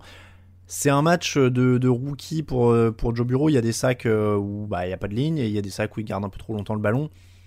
Je vois pas grand chose de plus à tirer de ce match-là, il est dans un effectif faible, et il se fait forcément écraser par une impressionnante défense euh, de, Baltimore. Ouais, ouais, moi je, je te rejoins là. Il, a, était en difficulté face à une grosse défense de Baltimore qui en plus adore blitzer depuis le début de la saison. C'est vraiment leur truc le blitz. Et là, ça a été très très compliqué pour lui de gérer ça. Pas étonnant hein, pour un rookie euh, d'avoir un peu de mal à, lire, euh, à lire le blitz, tout ça. Bon, bah voilà, c'est l'apprentissage, hein, comme, comme, tu, comment, comme tu le sous-entends. c'est l'apprentissage qui se fait. Pas, pas, pas grand chose, j'ai envie de dire, pas, on n'a pas appris grand chose sur ce match. Grégory, du côté des Ravens, c'est pas forcément impressionnant, impressionnant en attaque non plus. En tout cas, Lamar Jackson est à 19 sur 37, 180 yards de touchdown, une interception et seulement deux courses pour 3 yards. Qu'est-ce qui se passe? On le préserve? Euh, Il me semble avoir vu qu'il avait des petits problèmes de santé pendant la semaine. Euh, c'est vrai qu'il a été malade. Ouais. Donc euh, ça peut expliquer en effet son rendement un petit peu un petit peu délicat sur ce match-là, hein, même si la fiche de stats est pas est pas affligeante au premier abord. Après, voilà, depuis le début. Il y a des vilaines passes. Hein. Ouais, c'est ça. Mais après, depuis le début de la saison, et bon, c'est pas la mm. première fois que j'en parle, je trouve pas cette attaque de Baltimore aussi tranchante. Alors, c'est compliqué parce que l'année dernière, c'était mm. quelque chose. Je la trouve pas forcément aussi tranchante que l'année dernière. Alors, après, c'est sûr qu'il y a eu des, euh, des, petits, des petites pertes importantes, notamment sur la ligne offensive. Mais euh, oui, oui, en tout cas, euh, je pense que même dans une période, même sur un match où il y a vraiment eu très peu de frayeur et où limite ils l'ont gagné dès le coup d'envoi, euh, bon, c'est bien aussi de se remettre en question un petit peu sur ce, sur ce registre-là. On attendra d'avoir un Lamar peut-être un peu plus en forme pour, pour juger définitivement de, de son niveau cette saison. Et j'ai pas précisé le coup de grâce pour Cincinnati, c'est la perte probable de DJ Reader pour la saison, qui était leur grosse signature free agent au milieu de la ligne défensive. Malheureusement, donc blessé pour le reste de l'année. Texans 30, Jaguars 14, Bill O'Brien n'est plus là, les Texans ont gagné. Alors ça tombait bien qu'ils tombent sur une équipe des Jaguars qui était quand même décimée et perméable en défense. Mais c'est toujours ça de prix. De Sean Watson a lancé deux interceptions, mais aussi trois touchdowns. Il a touché 8 cibles. Il y a quasiment 100 yards pour David Johnson. C'est pas monstrueux. C'est contre une équipe très faible. Mais on va dire que ça fait du bien et que c'est toujours ça de prix? Ouais, c'est toujours ça de prix parce que c'est une victoire, mais je trouve même le score un peu flatteur parce que sincèrement, pendant toute une bonne partie du match, il y a, match, on va dire. Hein. Mmh, les, mmh. Jaguars ratent un field goal pour revenir à égalité. Ils en ratent même deux, non Dans la dernière minute de la première mi-temps. Ouais, t'as raison, il y en a même un deuxième raté un peu plus tard. T'as cette perte de balle en quatrième euh, tentative devant la end zone des, euh, par James Robinson devant la end zone des Texans. Donc Bon, le, scénario du match est pas non plus ultra convaincant hein, de la part d'Houston face à une défense, comme tu l'as dit, des, Jaguars qui, par exemple, se présentaient là à nouveau sans Miles Jack, CJ Anderson euh, en défense. Enfin, il y avait vraiment plus personne en défense. Euh, bon, voilà, c'est une victoire qui apprend, euh, c'est bien. Le, vestiaire est peut-être pacifié, mais c'est pas, pas, pas hyper optimiste pour la suite quand même. Hein. Grégory, est-ce que tu as vu un motif d'espoir? Genre Brandon Cook, ça 161 yards à la réception, Whitney Mercilus qui réussit un gros jeu. Ouais, ouais, ben après, c'est ce que, c'est ce que, ce que j'allais dire, c'est peut-être plus sur la défense éventuellement que je mettrais l'accent plutôt que sur l'attaque. Parce que, parce que en effet, bon, euh, voilà, bon, les Jacksonville, c'est un peu s'aborder tout seul parce qu'il y a quand même un play call que j'ai trouvé extrêmement douteux de la part de, de Jay Groden des appels qui étaient quand même un petit peu un petit peu farfelus avec des passes de Minshew qui atteignaient même pas le, la cible ou en tout cas qui étaient bien trop prévisible pour surprendre cette défense. Mais en tout cas, voilà, c'est aussi défensivement que Houston avait besoin de, de se rassurer, hein, surtout au niveau du jeu au sol face à un James Robinson qui, qui depuis le début de la saison était, euh, était quand même assez correct. Euh, alors je crois que la mauvaise nouvelle c'est qu'ils perdent McKinney pour la saison, euh, leur linebacker. Oui. Mais bon, voilà, si au moins ils arrivent à se remettre un petit peu d'écart dans ce domaine-là, surtout qu'on sait que JJ Watt était un petit peu fâché avec Bill O'Brien. Donc s'ils arrivent à se remettre leur principal leader dans la poche euh, au niveau de l'escouade défensive, c'est pas mal. Bon, après, il y a le chantier de la O-line, mais de toute façon, ce sera un chantier euh, assez permanent, je pense, jusqu'à la fin de saison. Bears 20, Buccaneers 19, c'était le match du jeudi. La défense de Chicago est allée chercher ce match, deux sacs pour Khalil Mack. Nick Foles a fait le minimum pour que ça suive en attaque. C'est à peu près le résumé du match? Bah, moi j'étais un peu content d'enfin voir un match défensif avec des belles actions défensives et pas un festival de points. Je trouve que dans, dans, ce début de saison où les défenses étaient incapables de faire des, des matchs entiers, on va dire, parce qu'il y, y, avait des belles actions, mais euh, là on a deux, un match entier de la part des deux défenses, donc ça reste plaisant, je trouve, pour une fois euh, cette saison. Après, comme tu l'as dit, hein, la, défense de, Chicago qui, qui a retrouvé à peu près son niveau d'il y a deux ans. L'an dernier, ils avaient eu un peu de creux, euh, ils, se rapprochent de, la prestation d'il y a deux ans. C'est positif et false, oui, qui sur deux trois actions fait la différence. bon, Grégory, euh, le match défensif, c'est vrai que la défense de Tampa est très bonne aussi. Oui, oui, avec un Carlton Davis notamment qui continue de- d'enchaîner les, interceptions. Un run-stop qui, même s'il concède un touchdown, le premier touchdown au sol d'ailleurs des cette saison, euh, a encore, euh, encore bien muselé le, jeu à la course. Voilà, ce qui leur coûte un petit peu cher, oui, en effet, euh, c'est c'est presque, j'ai envie de dire, l'attaque. Malgré tout, avec euh, notamment ce fumble un petit peu fâcheux en fin de première mi-temps qui permet à Chicago en, en une minute à peine de, de marquer deux TD. Bon, c'est. C'est du réglage. C'est du réglage. Ouais, c'est du réglage, mais bon, euh, encore une fois, c'est c'est- c'est des défaites qui. Tampa, c'est une équipe qu'on voit forcément en playoff parce qu'il y a bonne défense et parce que forcément il y a une attaque emmenée par Brady et une équipe assez, euh, assez prometteuse sur le papier. hein. Même la O-line, par exemple, qui est assez jeune, euh, fait pas tâche depuis le début de la saison. Maintenant, voilà, à laisser filer quelques petits matchs comme ça, va pas falloir se mettre dans le doute euh, tout seul. On a vu Brady un petit peu perdu de temps en temps. Oui, c'est vrai, il est perdu en fin de match. Je crois qu'il avait une tentative de plus. On l'a pas rappelé. Donc voilà, après, franchement, globalement, c'est solide, mais voilà, là pour le coup, par exemple, ils sont derrière Chicago au classement. hein. C'est oui. Après, dans leur division, ils sont en tête à égalité. Donc. Après, attention quand même la perte de Vita Vea euh, Aussi, ouais. qui était euh, très très importante sur le euh, sur le run stop, mais qui en plus cette saison avait ajouté à sa palette le pass rush. Hein, on l'a vu plusieurs fois euh, créer des créer de la confusion, on va dire euh, vis-à-vis du quarterback adverse. Attention, la perte de Vita Vea, ça peut un peu euh, faire descendre le niveau de cette défense. Euh, bon, ça a surveillé. Et puis il y a des problèmes de pénalité dans cette équipe. hein. Ils en prennent 11 encore, Mm. je crois, sur ce match-là? Ouais. Bon, bah. On va surve- Mm. on va surveiller tout ça. On passe au top et au flop.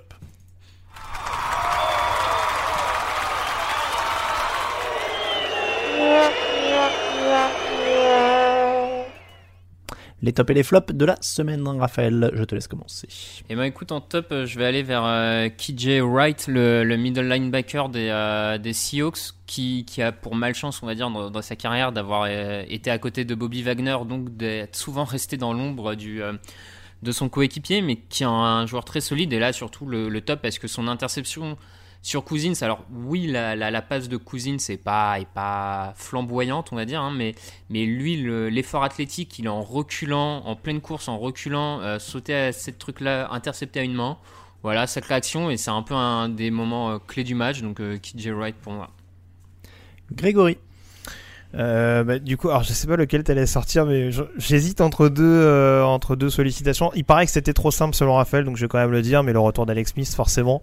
Bon, oui, Euh, voilà, vu vu vu le l'effort consenti forcément euh, pour revenir à un tel niveau, pour enfin re- redisputer un match NFL et avoir les les cojones encore une fois de se confronter en plus au meilleur défenseur de la ligue au passage. Euh, donc euh, voilà, franchement euh, chapeau à lui et j'espère qu'il qu'il retrouvera très rapidement son échelle. Oui, sachant que le mec est multimillionnaire, j'avoue que ça aurait été facile de dire je vais me remettre tranquillement et éviter de me faire péter en deux par Aaron Donald. Ça sent vraiment le mec qui a pas réussi à trouver de hobby pendant sa convalescence, ça, clairement. Euh, le top, alors c'est marrant parce que Raphaël t'as parlé un peu de renouvellement des coachs. Moi c'était le renouvellement des receveurs. Alors c'est pas passé inaperçu, mais quand même, euh, je prends pas que les rookies. Si tu prends quand même les jeunes, T'as DK Metcalf qui est incroyable, Calvin Ridley qui confirme, euh, les rookies Henry Ruggs, CeeDee Lamb, Justin Jefferson, euh, plus euh, du coup celui des, des Steelers et je sais plus pourquoi Chase j'ai Claypool. voilà, Chase Claypool. Donc je trouve ça bien parce que j'avais l'impression depuis quelques années qu'il n'y avait pas de gros gros receveurs. Depuis DeAndre Hopkins, je trouve qu'on avait du mal à, à trouver des, des superstars en puissance. Là, on a quand même une belle fournée sur 2-3 ans là, qui, est, qui est vraiment incroyable. Euh, Edgy Green, d'ailleurs, on n'en on a pas parlé dans le débrief des, des Bengals, mais qui a, qui a l'air d'avoir un tout petit peu abandonné. euh, niveau- on l'a vu là sur une réception, pas franchement faire l'effort, alors ni, ni pour l'attraper, ni pour couvrir Je sais l'interception. pas si son hein. franchise tag ça l'a comblé l'année dernière, mais bon. Ouais, le, le franchise Mm. tag, la blessure, le manque de cible, tout ce que tu veux. hein. Mais waouh, c'était euh, c'était très très dur comme action. Tiens. Euh, donc en tout cas, très content de, de tous ces jeunes là qui arrivent. Metcalf est incroyable, c'est un tank, euh, voilà. Et puis euh, derrière, les Rugs qui vont à 1000 à l'heure, les Claypool, enfin voilà, ça, ça régale. C'est cool d'avoir des nouveaux receveurs de, de ce niveau-là. Raphaël, ton flop. Eh ben, euh, tu, je, attends, tu me prends de court parce que je, je l'ai perdu. Si Euh, tu veux, on, je va peux le laisser faire, Greg, ouais. on va laisser Greg commencer. Si ouais, alors l'émission a déjà bien avancé, donc je vais pas partir dans un débat euh, stérile parce que j'aime pas parler de l'arbitrage. Il y en a eu quand même beaucoup ce, ce week-end, je trouve, notamment les, les arbitres de, de Steelers Eagles qui ont été euh, assez affligeants globalement. Mais alors, Et j'ai rien contre le fait qu'on ait 600 000 règles qui régissent ce sport, mais à un moment donné, j'aimerais qu'on me les explique un petit peu clairement. En quoi la passe de Kirk Cousins est un fumble Et surtout, j'aimerais bien savoir parce que, alors, si je reprends l'action, si je reprends l'action en question, on voit que au moment où le bras est sur le point d'être enclenché, il est touché par le défenseur de Seattle. Donc il y a clairement débat sur le fait que est-ce que la passe est vraiment vers l'avant ou est-ce que vraiment le bras est perturbé Mais j'aimerais qu'on m'explique la définition d'un fumble parce que quand un ballon franchit 15 yards avant de tomber par terre, en quoi tu peux considérer ça comme un fumble? C'est juste ça, si j'aimerais veux- qu'on m'explique parce que je trouve ça vraiment mais encore très Non, mais abstrait.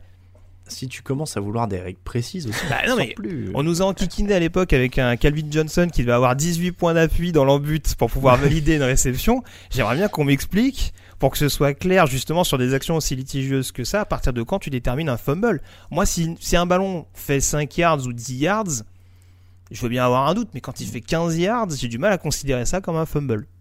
Non mais tu sais que seul le code pénal est plus épais que le règlement NFL. Donc, euh, Sans doute, sans doute. Tu, tu sais que c'est très peu utilisé, mais il y a une règle quelque part qui doit dire que tu gagnes un point de plus quand tu rentres dans la end zone en moonwalk, parce que c'est hyper dur avec les crampons. Mais, euh, Mais voilà, personne l'a euh, osé encore. Donc mon flop, l'arbitrage. Bon, l'arbitrage. Raphaël, est-ce que tu Ah bah j'ai retrouvé en fait j'avais commencé à le rayer parce que du coup c'est le débat de jeudi mais j'avais en flop Philippe Rivers Eh bah, donc pareil. euh, voilà je, je le laisse Eh ben, et j'avais trop de mal à trouver cette semaine, j'avais mis ça aussi, et donc euh, bah, c'est bien, on vous le laisse. Euh, L'occasion de préciser que dans l'émission de jeudi, vous aurez aussi le débrief du Titans Bills qui a lieu dans la nuit de mardi à mercredi. Alors vous nous écoutez peut-être mercredi matin, parce qu'il y a beaucoup de gens qui nous écoutent mercredi matin, donc il a déjà eu lieu. Euh, mais nous on enregistre le mardi soir, donc vous aurez le débrief dans la prochaine émission. Euh, pour l'instant, on s'est dit entre nous qu'on va garder les émissions aux mêmes dates, parce que si on commence à essayer de suivre les programmations de la NFL, il y a, moyen qu'on devienne chèvre. Donc euh, on, on va rester pour l'instant dans, dans nos standards. C'est comme ça que se termine l'épisode numéro 368 du podcast Jeune Actu. On remercie tous ceux qui nous soutiennent sur Tipeee. N'hésitez pas à les rejoindre. Il y en a encore plein cette semaine. Il y a Brice, Setsuna, Thierry, Peigné, Demanante, Olive G, Ben CLT56, Sébastien, Seb, François et France Max. Merci à tous. Vous êtes encore plus. On bat encore un record alors qu'on est à mi-mois. Donc n'hésitez pas à continuer en tout cas. Euh, et je précise, j'ai dû recommander des stickers. J'ai dû recommander. euh, Enfin, j'ai recommandé des dessous de verre. Enfin, ça part tellement vite. Euh, j'ai quelques envois là qui sont en attente parce que j'ai pu- j'ai j'ai épuisé certains stickers. Il a fallu que j'en recommande.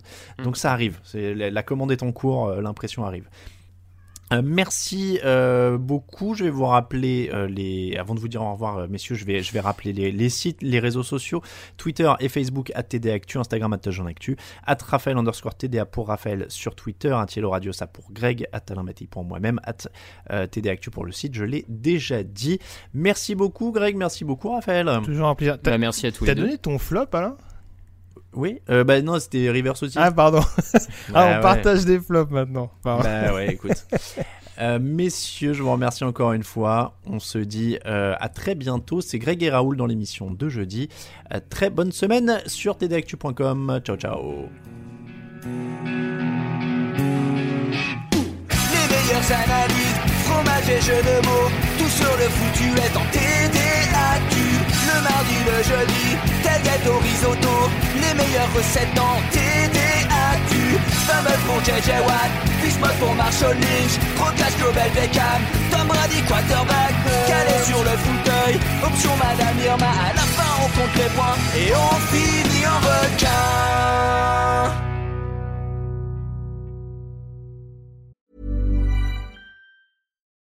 When you need mealtime inspiration, it's worth shopping Kroger, where you'll find over 30,000 mouthwatering choices that excite your inner foodie. And no matter what tasty choice you make, you'll enjoy our everyday low prices, plus extra ways to save, like digital coupons worth over $600 each week. You can also save up to $1 off per gallon at the pump with fuel points. More savings and more inspiring flavors make shopping Kroger worth it every time.